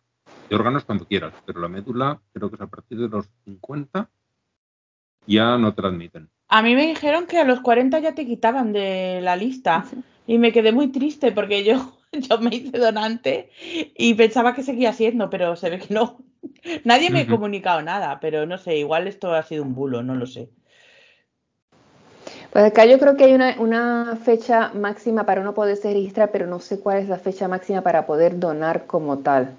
Pero que me estuvo, a, mí en el caso del hijo mío me estuvo curioso de que lo llamaran porque el eh, Alex, eh, estando aquí en Alemania, es una mezcla rara, siendo así mitad isleño, mitad alemán y que diera y que, y que, encontraran una persona que, él sí le pudiera ayudar. O sea que no es, no debe ser, no debe ser tan fácil que pudieran encontrar a alguien y pues me alegró un montón. Y, a ver, ahí un para la médula miran un exactamente lo que es, lo leí en su momento, lo que significa un, un parámetro que es HLA. No recuerdo lo que es. Estará por internet seguro pero no, es momento de buscarlo. Y eso no hay tantas combinaciones en el, en el mundo. hay una cantidad bastante limitada. Con lo cual, tu origen étnico no tiene mucho que ver con el, con el HLA que tienes. Dentro de una familia suele haber más coincidencia, pues igual que hay parecido físico, el HLA se suele repetir dentro de una familia, pero tampoco, porque muchas veces pues, de un padre a un hijo no, no hay compatibilidad de órganos ni de médula, tienes que buscarlo de otro. Y con gente que no tiene ninguna relación eh, puede ser compatible por eso, porque la cantidad de, de, de, esa combinación HLA de, esos parámetros, que no recuerdo lo que era, ya te digo, pero que lo leí una vez y se entendía fácil. es, es bastante no hay mucha variación en el mundo, así que es bastante fácil que encuentres personas, aunque no tengan ninguna relación contigo, con la que coincidas. Esto dices, él con la combinación esta que tenía de parte de aquí, parte de allá, pues ya te digo, no, la relación de eso con, con la compatibilidad no es, no, no Ajá. Aprendiendo. Esto lo vi la primera vez, después no lo entendía, en aquellos dibujos animados franceses de Eras una vez la vida. Eh, tuvo Eras una vez el hombre. Grandes, grandes momentos. Ese, ese no lo conozco. El que yo veía mucho de, de, pequeña era el de Ventana al Mundo. Y no sé si alguien conozca eso. Pues yo no. Debía ser eso eh, de Estados Unidos, a lo mejor. igual era, era netamente en español. Eh, tiene, no sé si era, eh, pues aparentemente no era español porque lo, conocerías porque somos de, andamos en el mismo rumbo, pues tiene que haber sido algo latinoamericano. Mm, algo de allá. Sí. Aquí se llevaba porque además participaban pues, como tres cuartas partes de las televisiones públicas europeas y además la televisión pública canadiense. Estaban metidos y era una colección de dibujos animados. Primero hicieron Eras una vez el hombre, que era la historia de la humanidad desde la prehistoria hasta el siglo XX, y estaban muy entretenidos. No eran muy precisos en cuanto a la historia, pero para un niño te hacías una idea muy clara de cómo Pero buenísima, buenísima. Yo se los puse a la mía también en su momento. Y sí, claro, no es muy técnico ni muy detallado, pero para entender el funcionamiento básico general del cuerpo humano, maravilla. La segunda parte fue esa, eras una vez la vida, que ahí te explicaban el cuerpo humano. Mm. Claro, tú tenías a mi hija mayor que los devoraba esos vídeos, con 8 o 9 años te hablaba de enzimas, de proteínas y de tal, y no decía ninguna tontería, porque entendía cómo funcionaban. Y, flipaba mi, mi cuñado, que es médico, flipaba, decía, ¿cómo la niña esta sabe estas cosas? Está viendo estos dibujos animados y lo aprende. Mira, a, Fer también le gustó mucho. Era resonar la vida. Pues sí, sí, es- esos dibujos todavía estarán por ahí. Ahora los ves y son bastante naif. Y claro, con 50 años no te parecen lo divertidos que me parecían. Con 8 o 10 que los veía. Muy recomendable. Si tienes niños, buscarles estas dos series. Eras una vez el hombre, que es la, la- la historia de, de la humanidad, y eras una vez la vida para el, el funcionamiento del cuerpo humano. Mm. El universo, dice Fer, no, eras una vez el espacio. El Esa es espacio. la tercera parte. Fíjate que el de, el de Eras una vez el hombre, eh, hace un par de años en el cole de mi niña estaban haciendo, bueno, teníamos que hacer un trabajo sobre Inglaterra, ¿vale? Y digo teníamos porque ella era demasiado pequeña para hacer un trabajo sola de nada, que no fuera poco yo. Eh, entonces... O, o un eh, collar de macarrones. También lo hubiera un podido collar de macarrones. Entonces teníamos que elegir tres personajes ingleses y, y que ya luego les presentase el trabajo a sus compis, ¿vale? Y uno de los personajes que elegimos, de una manera en absoluto guiada por mí, fue Emmeline Pankhurst, ¿ok? Y entonces dije yo, joder, voy a buscar a ver si hay, eh, si en los, los episodios de Las una vez el hombre hay algo de, de las sufragistas, ¿sabes? ¿Te puedes creer que no había nada? O sea, el capítulo del siglo XX se dividía la mitad en la Revolución Rusa, ok. O sea, de, de- no, de, de pre- era finales del siglo XIX, principios del siglo XX. Pues era la mitad la Revolución Rusa y la otra mitad la aparición del automóvil. Tócate la fandanga. Me quedé muerta. Ni Hay que una palabra a las sufragistas. Hay que ver de qué época es aquello también. Claro, claro, claro. que Pero entonces joder. todavía, eh, cuando alguna mujer decía soy feminista, te girabas a mirarla. Bueno, me va a Sí, no morder. como ahora. Eh, aunque mejora mucho la cosa, sí queda muchísimo por delante, pero mejora la cosa. Ya no es, no, no es tan exagerado como era entonces. Yo creo que mejoró y ha empeorado otra vez. Sí.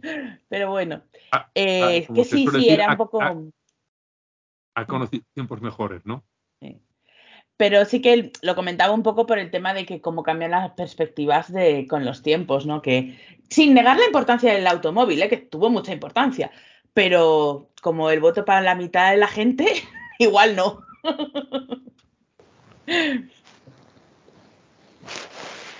En la otra noticia de otras religiones es que en Pensilvania un juez ha obligado a, una escuela a permitir el club satánico, porque lo querían prohibir porque escandalizaban los, los cristianos.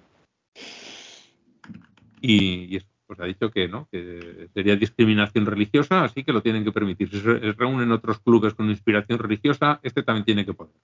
Y les han tenido Claro. las puertas pasará al final como ha pasado en tantos ayuntamientos. Oye, que aquí este señor que es budista y este otro que es eh, de las religiones tradicionales de los indígenas americanos y yo que soy ateo también queremos hacer nuestras invocaciones en la apertura de sesión del ayuntamiento. Mm, se acabaron las invocaciones religiosas.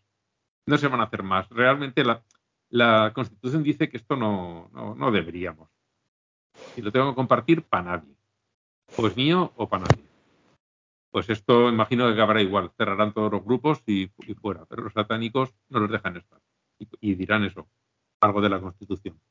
Me lo veo venir. Es como... mm, Así ya lo acabamos de hablar, joder, estoy fatal, olvidadlo. Lo, de, lo de los diez mandamientos de la señora Ah. es. Sí. Igual de, de inconstitucional. Y no es que no sepamos la Constitución americana de cabo a rabo, pero No, ya pasó bueno. tantas veces que al final esta parte sí que te la sabes. En la parte de pseudociencias, eh, ahí. Había más. Sí. Son tres, tres noticias. Una es que un grupo de científicos indios está protestando porque en los libros de texto para las escuelas y, bueno, primaria y secundaria, eh, las escuelas de la India han eliminado la evolución. Pues Sí, total, eso es una teoría ahí de, de yo no sé ni qué. Eso no lo ha probado nadie. a mí es que estas cosas me... A ver, si lo eliminan en Luxemburgo, que son 400.000 personas, eh, pues bueno, pero hostia, la India son 1.500 millones. Eh, yo entiendo, yo entiendo, porque como en la India ya han solucionado todos los problemas que tenían, Sí. han dicho, Ahora tienen, "A ver, ahora ¿cómo tienen que ir a, los a- a los ponemos ahora?". detallicos. Ahora los detallicos pequeños. Nah, una farola que está un poco desconchada, me han contado en Goa, y un paso de cebra despintado en, en Chennai, y ya Un está. saco de arroz y un saco de cebolla en algo tres y ya se acabó. Y ya está. Ya. Eh, entonces, claro, ahora que ya han solucionado todos los problemas graves, pues ya se han puesto con, bueno, otras cosas, Lo cosmético. efectivamente. Otro Oye, país. quita tú, a lo mejor han descubierto algo mejor, o sea, Y nosotros aquí dicho, eh, no, esto estaba mal, hemos encontrado, hemos demostrado por fin lo de la panspermia y lo que pasa es que primero quitan lo de la evolución y luego ya nos lo van a, nos lo van a presentar. Cuando estemos La preparados. La panspermia con boñiga de vaca. Los para todo. Bueno, no caigamos en el racismo tampoco, pero No, no, yo lo digo porque eh, no, sí. yo todavía me acuerdo de esas imágenes de un montón de gente revolcándose y lanzándose de unos a otros boñiga de vaca para, para protegerse de, COVID. de- de- de la COVID. Por favor. Sí, había sido bastante asqueroso, porque además no eran bostas secas de esta. No, no, no. No, no, no. Estaba Esa vaca había comido laxantes. Qué horror. Pero sí, de verdad. Es que a mí, eh, yo, antes de, yo antes de meterme en todas estas movidas del ateísmo y tal, yo era feliz. ¿Así? Yo era feliz porque yo pensaba, yo pensaba, o sea, hace 20 años, yo era una persona que vivía en la feliz creencia de que todo el mundo entendía que la evolución es un hecho irrefutable. ¿Sabes? Yo pensaba que era así. Y entonces luego ya no, luego ya eh, fui informada de que no. Al menos Eh. en el mundo desarrollado, ¿sabes? En los países donde hay educación accesible. Porque claro, si tú vives en la más absoluta miseria, en un lugar remoto, sin acceso a la educación, pues claro, no es una cosa que sea intuitiva tú mirando a, a un pollito, te des tu cuenta de que esto fue un dinosaurio. No. Pero sí, en fin. Yo hace 20, 25 años sabía que existían los creacionistas, sobre todo en Estados Unidos, pero yo pensaba que eran pues, cuatro o cinco chalaos y que el resto de la población se, se reía de ellos. Cuando me enteré de que eran como el 30%, eh, me costó creérmelo. Mm. Me costó mucho creérmelo. Y no solo que sean el ser. 30%, sino el- la influencia que tienen. O sea, que, que no solo ellos se creen esa mierda, sino que pretenden que los demás no puedan eh, recibir la formación adecuada para Que no gritan, que gritan mucho. Son muy escandalosos. Son los que más ruido hacen. Esa es la pendejada. Pero a yo mí hace, hace unos ocho años, la hija de una amiga me dijo así, de tal plan, de que, pues como ella es católica, ella venía de Los Ángeles y que los que no eran católicos venían entonces de los monos. Así- Esa así. niña no está al día con la doctrina católica, ¿eh? Esa fue la pendeja. La pendeja es que yo le dije como atea de que, ah, bueno, eh, ustedes sí saben que el, el Vaticano acepta la evolución. Y entonces me miraron como que cállate, delante de esta señora no se pueden decir esas cosas. Yo, no, no, no, es que entonces se cree que lo que, este- que lo que se cree está bien. Aquí la cabrona que se tiró los 12 años de escuela católica fui yo y no ella. Y hasta el sol de hoy esa cabrona se sigue creyendo que ya está lo correcto. Por eso es que yo ya no hablo con nadie en el barrio. Pues digo, hace 20 y algún años empecé a participar en foros que había por ahí y, uno de ellos, claro, estaba lleno de, de estadounidenses y yo veía que hablaba como que los creacionistas que eran muchos y pregunté, mira, mira, que tiene estadísticas. Y yo, "Oh, esto está equivocado. Dice, No, no, no, esto es así. Es que Una es muy loco, en verdad. locura. Es muy loco. locura. Porque mira, aquí la Iglesia Católica tendrá toda la fuerza que quieras, tendrá no sé qué, pero, pero es, es, es impensable que un político salga a decir que no sabe si hay evolución o no y que ese político además sea el presidente. ¿Sabes? O sea, de jury is out. Me acuerdo perfectamente. O sea, eh, ¿qué? Y te digo, y te digo,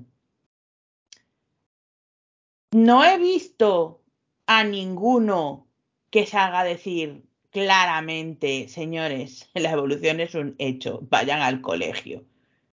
Porque Mm. saben perfectamente que se la lían. Mm. Es que es muy loco, tío. Sí, sí, sí. FJ nos dice que tiene en Puerto Rico, tiene un cliente que le dice que la Tierra es plana. ¿Cómo discutes Ay. estas cosas? El insularismo es, triste. El insularismo es cosa mala, bien mala, Ah. bien mala. Aquí en España hay, hay también, y aquí esto es una, bueno, esto es una península, el, el peninsularismo se ve que tampoco mejora mucho las cosas. Sí. Uf, si, os- si os leyera yo todos los días los correos que me llegan a mí, cada vez que sacamos alguna cosa en redes sociales o mandamos un mailing a la comunidad sobre tema climático, eh,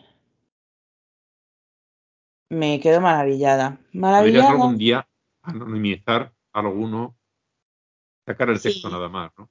Sí, claro, obviamente. No, no, no hay, leyendo el texto no hay manera de saber qui- quién es Por- la por- persona. Por, ver el tono, por ver el Sí, tono, sí. aunque me lo imagino. Espera, que debo de tener alguno por aquí. Eh, bueno, este me gustó mucho porque me dieron ganas de decirle, en verdad, este no es de un loco. Es una persona un poco exaltada, pero loca no está. Dice, la Unión Europea está capitaneada por matones, nazis y delincuentes. La propia Van der Leyen, una de ellos. Esto es como pedir al zorro que cuide a las gallinas. Este me gustó, porque Mm. es como, vale, sí. Es verdad, tiene usted razón, señor, pero tenemos que hacer lo que podemos. Pero bueno, seguir y a ver si encuentro uno y os lo cuento.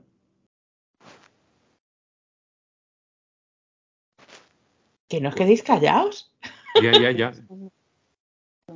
Bueno, yo voy siguiendo con el siguiente Claro, claro. asunto.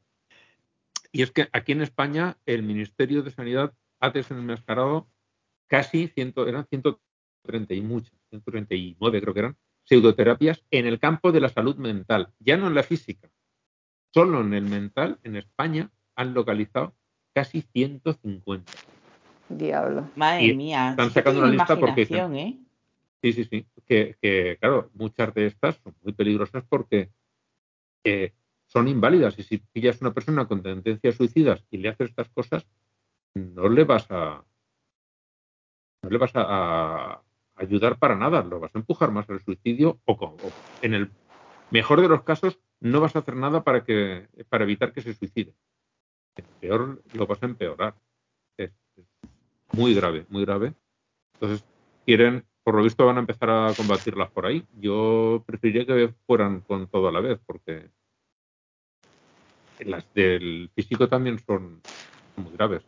De hecho, aquí nombran esta asociación que creó eh, un hombre, justamente de aquí de Valencia, su hijo que estaba estudiando física, no era ningún ignorante, le apareció una forma de cáncer bastante rara y la madre que era muy de curanderos y tal lo llevó a uno y el, el chaval se convenció con veintipocos años de que el otro lo iba a curar.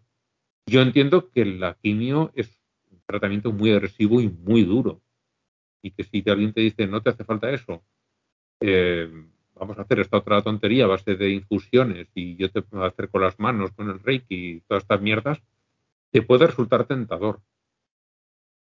Porque este chico de tonto no tiene nada, estaba haciendo física, para eso ha de tener una cabeza bien. Pero lo pilló en un momento de desesperación, hizo caso a la madre y el cantamañanas este, al fue curandero y murió al año y poco, sobrevivió muy poco tiempo. Qué horror. Bueno, vamos a, Pero- vamos a desengrasar un poquito. nos dice que, que es el, el libro de, de esto que estoy contando es eh, Homicidio de un enfermo. El hombre ha sacado hasta un, un libro. Y por cierto, te pide, FJ, que hagas una sección del email tonto de la semana. No me Vale, pues parece los mala idea. Los iré guardando. Mira, os voy a leer uno, lo voy a ir traduciendo a abuela pluma porque este en verdad lo recibió mi compi de, de alemán y los lo pasó traducido al inglés. Yo lo voy a traducir a abuela pluma al español. Es largo, pero vale la pena, ¿vale? Dice.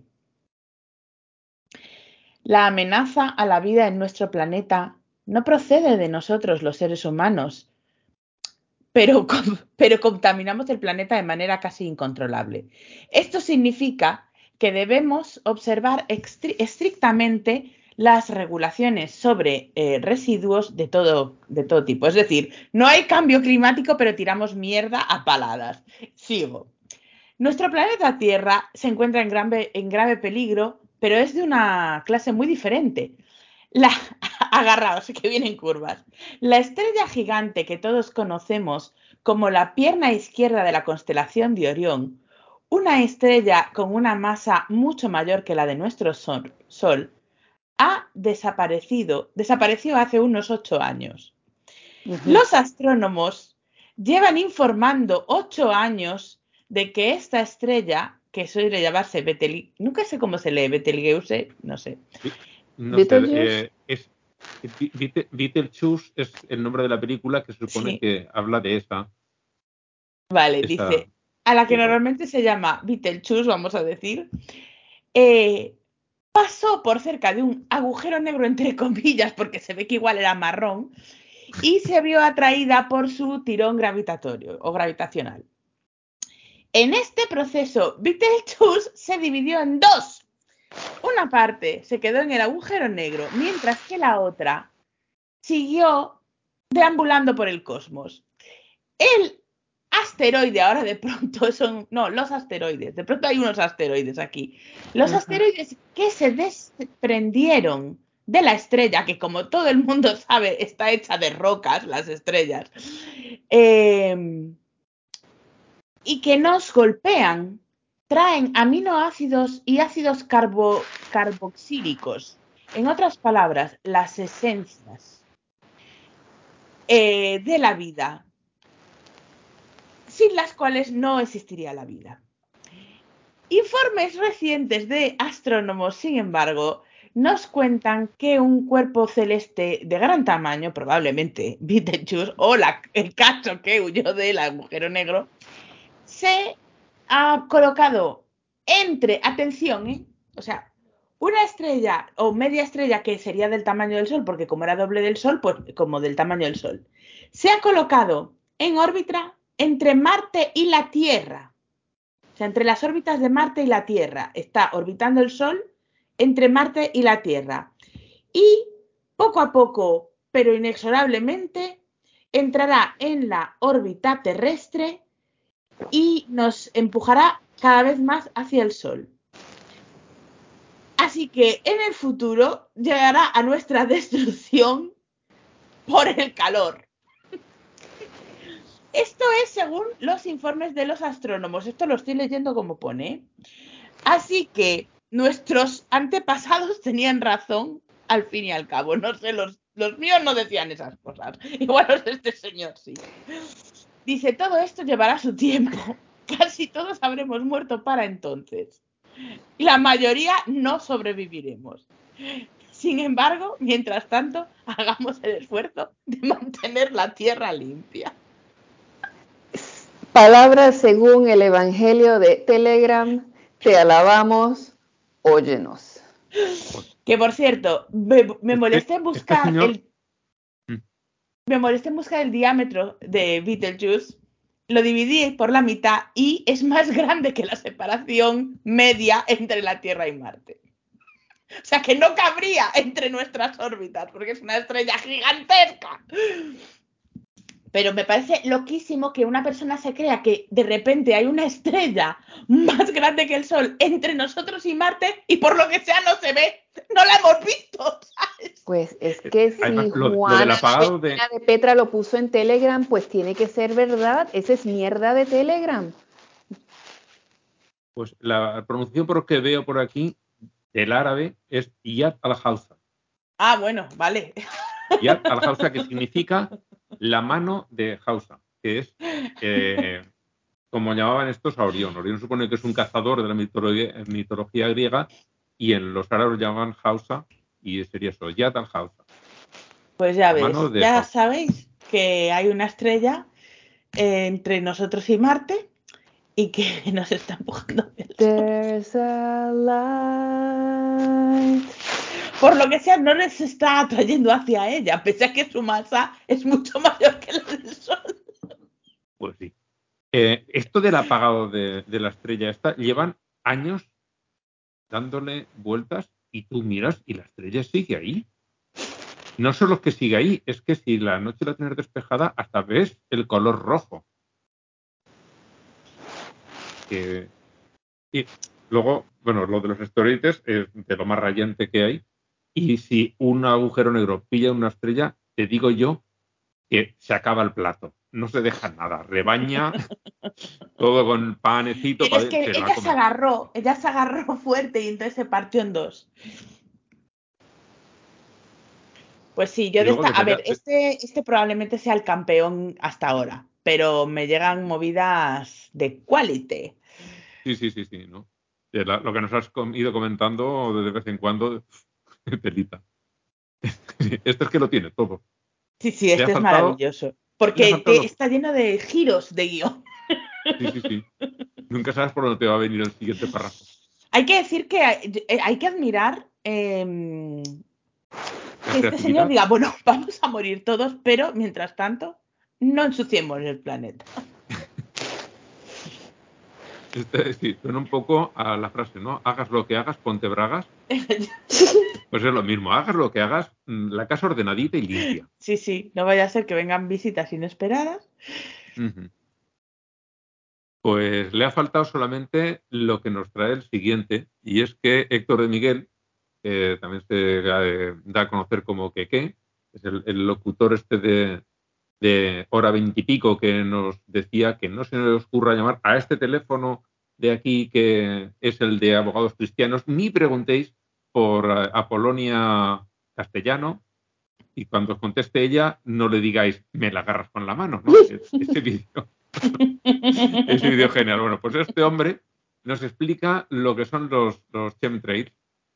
Y dice, no, no, dice, no nos están fumigando. Esos dios que se está haciendo unas rayas. Con lo cual me imagino que la Polonia le va a decir otra vez, ven aquí, vamos a vernos en los juzgados. Seguro que, que le ponen otra denuncia a este hombre. Qué locura. Bueno, pues ya estamos cerquita del final. En- Ay, no he puesto el título de la canción. Que no es la que está en el texto, lo tengo que cambiar antes de publicar. En la parte de varios tenemos que hay un grupo de expertos médicos que te está diciendo la FDA que aprueban una píldora del día después que se puede vender sin receta. Como dicen en Estados Unidos, ¿no? Over the counter, es, ¿no? la expresión. Tú llegas allí, quiero esto, pum, aquí la tienes.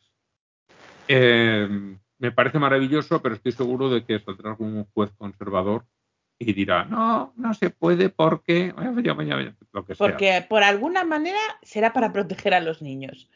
Eh.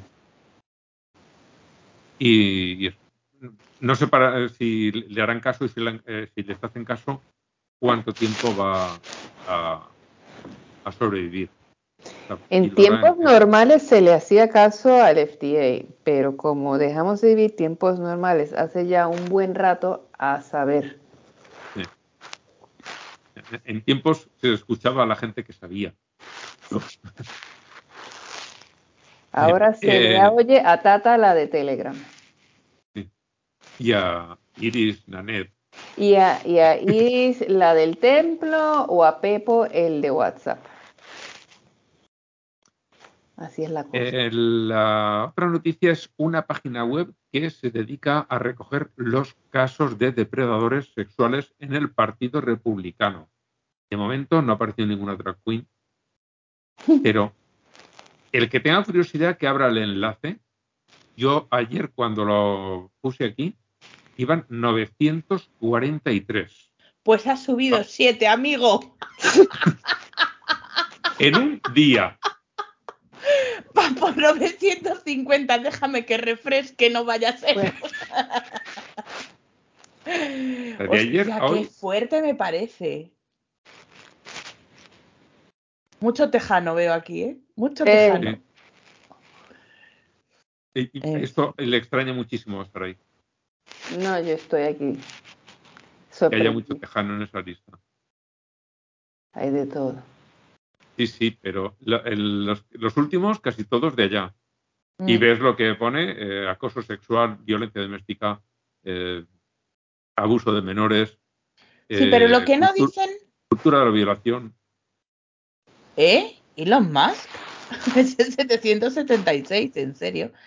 Eh, lo que no dicen es que son todos drag queens.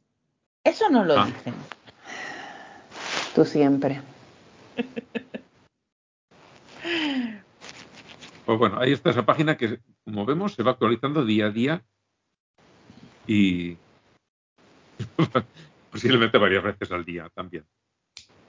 El siguiente es un podcast que nos recomendó Manolo. No lo he podido, he podido escuchar todavía, pero no creo que tarde mucho porque estoy escuchando ya podcast del jueves pasado. Bueno, No, no, no, sí, de, este, de este último jueves ya estoy, ya estoy ahí, ahí. Ya De hace días. casi- ya casi tengo que esperar a que dentro de poco. claro, si, si es que si has escuchado a las de a las de joder, lo diré, salí de una secta, este salió el martes. Sí, sí, sí. Pues estoy ya, ya voy por el jueves. Ay, Bravo, voy a bravo. voy conseguir. wow. Da igual porque luego tengo una pila de podcasts antiguos para ir intercalando, ¿no? Cuando no tenga nada de los antiguos y cuando haya novedades, por las novedades. Bienvenido al 2023. Sí, sí, sí. Oye, a ver, en el 2023 ya llevo un ratito, ¿eh? Lo que pasa es que, claro, eh, enero lo debí de empezar a escuchar a mitad de marzo o así. Pero ya, ya estoy casi, casi, casi el día. Me falta nada. Un suspiro. Esta semana yo creo que ya llego. Bueno, pues se, se trata de Stolen, un eh, podcast de la misma mujer que hizo el de Chloe, eh, la niña esta que desaparecieron en el sistema de escuelas que tenían de educación en, en Canadá. Oh, sí, yo No. ese no me animé a escucharlo. Pues vale la pena. Pues, Bueno, eh, lo de la historia de la niña es terrible, pero eh, consigue reunir a otros hermanos con lo que quedaba de la familia y tiene sus puntos muy alegres cuando ellos se reúnen y tienen allí sus reuniones familiares y se conocen porque realmente eh, eh, se llevaron de los hermanos, creo que tres o cuatro los repartieron por ahí y menos ella que murió, los demás creo que los localizan a todos y hacen una reunión. Y estos momentos están muy bien. La de Chloe vale la pena escucharla. Bueno, este igual un día que me vea yo con ánimos. Mm, Este de Storm, el tono imagino que será parecido, de un caso bastante similar, de una persona por el simbolito, que si abres la carátula del, del podcast, eh, tiene arriba unas letras que son del alfabeto Inuit, así que esto imagino que con Stolen y arriba una serie de dibujitos. Eso es el, el alfabeto, no es exactamente un alfabeto, es silabario e Inuit, así que esto imagino que este debe ser de, de estos pueblos de, de más al norte. Un niño que le pasaría algo parecido. Ya veremos cómo termina. Lo ha recomendado mucho Manolo y viendo cómo hizo esta mujer el anterior, eh, que también me lo voy a echar, como dices tú, caray. me lo voy a echar. Y lo último es la Biblia malvada, creo que este nos lo trajo Jesús. Sí. Un, Y lo de Twitter en el que habla de una Biblia que salió con erratas y le costó ir a la cárcel al, al impresor. Porque algunas eh, sí que se podrían considerar erratas. Porque dice, cometerás adulterio en los mandamientos. Te puedes haber saltado el no en inglés. Pero hay otros que dices, eh", y hay teorías, lo cuenta aquí, que dicen que igual algún impresor de la competencia entró y le cambió las planchas para que luego cuando saliese la Biblia, este tuviera problemas y arruinarle el negocio. Y eso sí funcionó. Pero la historia es, con la distancia que tenemos ahora, que esto es del siglo XVII, creo recordar, pues... Sí, claro, a él no le hizo ninguna gracia, pero... A él ninguna, pero ahora mismo te puedes reír. Mm. Teniendo en cuenta que ya no le duele, lo que fuera ya no le duele a este pobre hombre. Es muy divertida la historia. Sí, incluye culos. Sí. Concretamente un culo divino. Ay, Andrés ya nos ha mandado, no lo he visto. sí, yo lo acabo de ver ahora, pese a que lo mandó hace una hora y pico. Hace una hora. Pero bueno, lo incluyes al principio y ya está. No, a ver, lo puedo. Espera, a ver, que me están marcando cosas. Voy a darle al play a ver si soy yo directamente. Hola, amigues de A Teorizar, ¿cómo están? Eh, yo, para variar, me disculpo. Porque nada, como buen latino, tengo que celebrar el Día de la Madre. Y como buen latino, no solamente tengo madre, sino también novia y también suegra. Entonces, todo el fin de semana se me ha ido en festejos, por supuesto, como no puede ser de otra manera y no he podido estar en la grabación del podcast, pero es importante que mande al carajo eh, a nada más y nada menos que la conferencia episcopal ecuatoriana, porque como no podía ser de otra manera, ya se pronunció sobre el juicio político que se le sigue al presidente Guillermo Lazo en mi país. Juicio político, em, juicio político que está imputado, en el que está imputado de, permitir eh, la malversación de, de, fondos en empresas públicas y que obviamente él niega rotundamente. Y el comunicado de la señora conferencia episcopal es que con preocupación y desconcierto ven la situación del país. Como siempre, la Iglesia Católica hace comunicados súper ambiguos en donde nadie les puede acusar de absolutamente nada porque todo lo hacen en un lenguaje muy ecuménico en el que no hay forma de malversar sus palabras, pero obviamente tiene mensaje entre líneas, ¿no? Entonces, primero dice que con preocupación y desconcierto ven la situación política del país, y esta preocupación se debe a que a nadie parece importarle la vida concreta del pueblo, porque como es noticia en todo el mundo, hemos quedado al amparo de las mafias y de las bandas criminales, Mientras, lejos de la realidad, aquellos que prometieron defendernos están ocupados de un espectáculo que no hace reír a nadie. Entonces, hasta ahí dices, oh, qué interesante. Pero luego dice, exhortamos en nombre de los 18 millones de ecuatorianos, porque obviamente ellos pueden arrogarse la función de hablar en nombre de 18 millones de personas, a todos quienes han recibido en las urnas un mandato del pueblo, o sea, a respetar, y defender el orden constituido, el debido proceso y la seguridad jurídica, ejerciendo la función pública con los más altos valores morales y éticos. Entonces, y obviamente después viene adornado con los llamados a la paz y las consabidas eh, parafernalias que normalmente adornan sus, comunicados, eh, en la que queda claro que más, que más allá de no ser ni chicha ni limonada, lo que son es unos fascistas mojigatos que están apoyando eh, la no remoción de Guillermo Lazo y que se mantenga en el poder por sus cochinos intereses. Entonces, yo así, de la misma solapada manera que ellos intentan eh, imponer sus visiones sobre el pueblo, mm, sugeriría que de manera comedida se vayan al carajo. Muchas gracias. Adiós amigos. Bueno pues esta la mandada al carajo un poquito tarde, pero Nunca es tarde, nunca es tarde si la Sí, la. Sí, sí, me refiero tarde, eh, que no, no he estado con las otras. Pero no por ello menos, menos importante.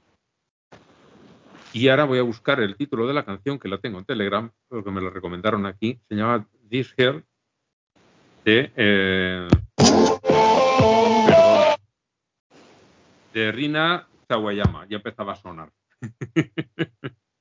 y como no tengo enchufado el teléfono a la Nos mesa, hemos dado pues, cuenta. se, se colaba el sonido. ¿Ah, sí? Vaya. O sea, a mí me acaba de salir que Radio Ambulante postea que hoy es el Día Mundial de las Aves Migratorias.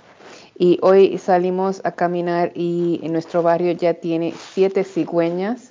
Hay dos que viven permanentemente en el barrio, pero las demás pues vienen así, migran para el verano.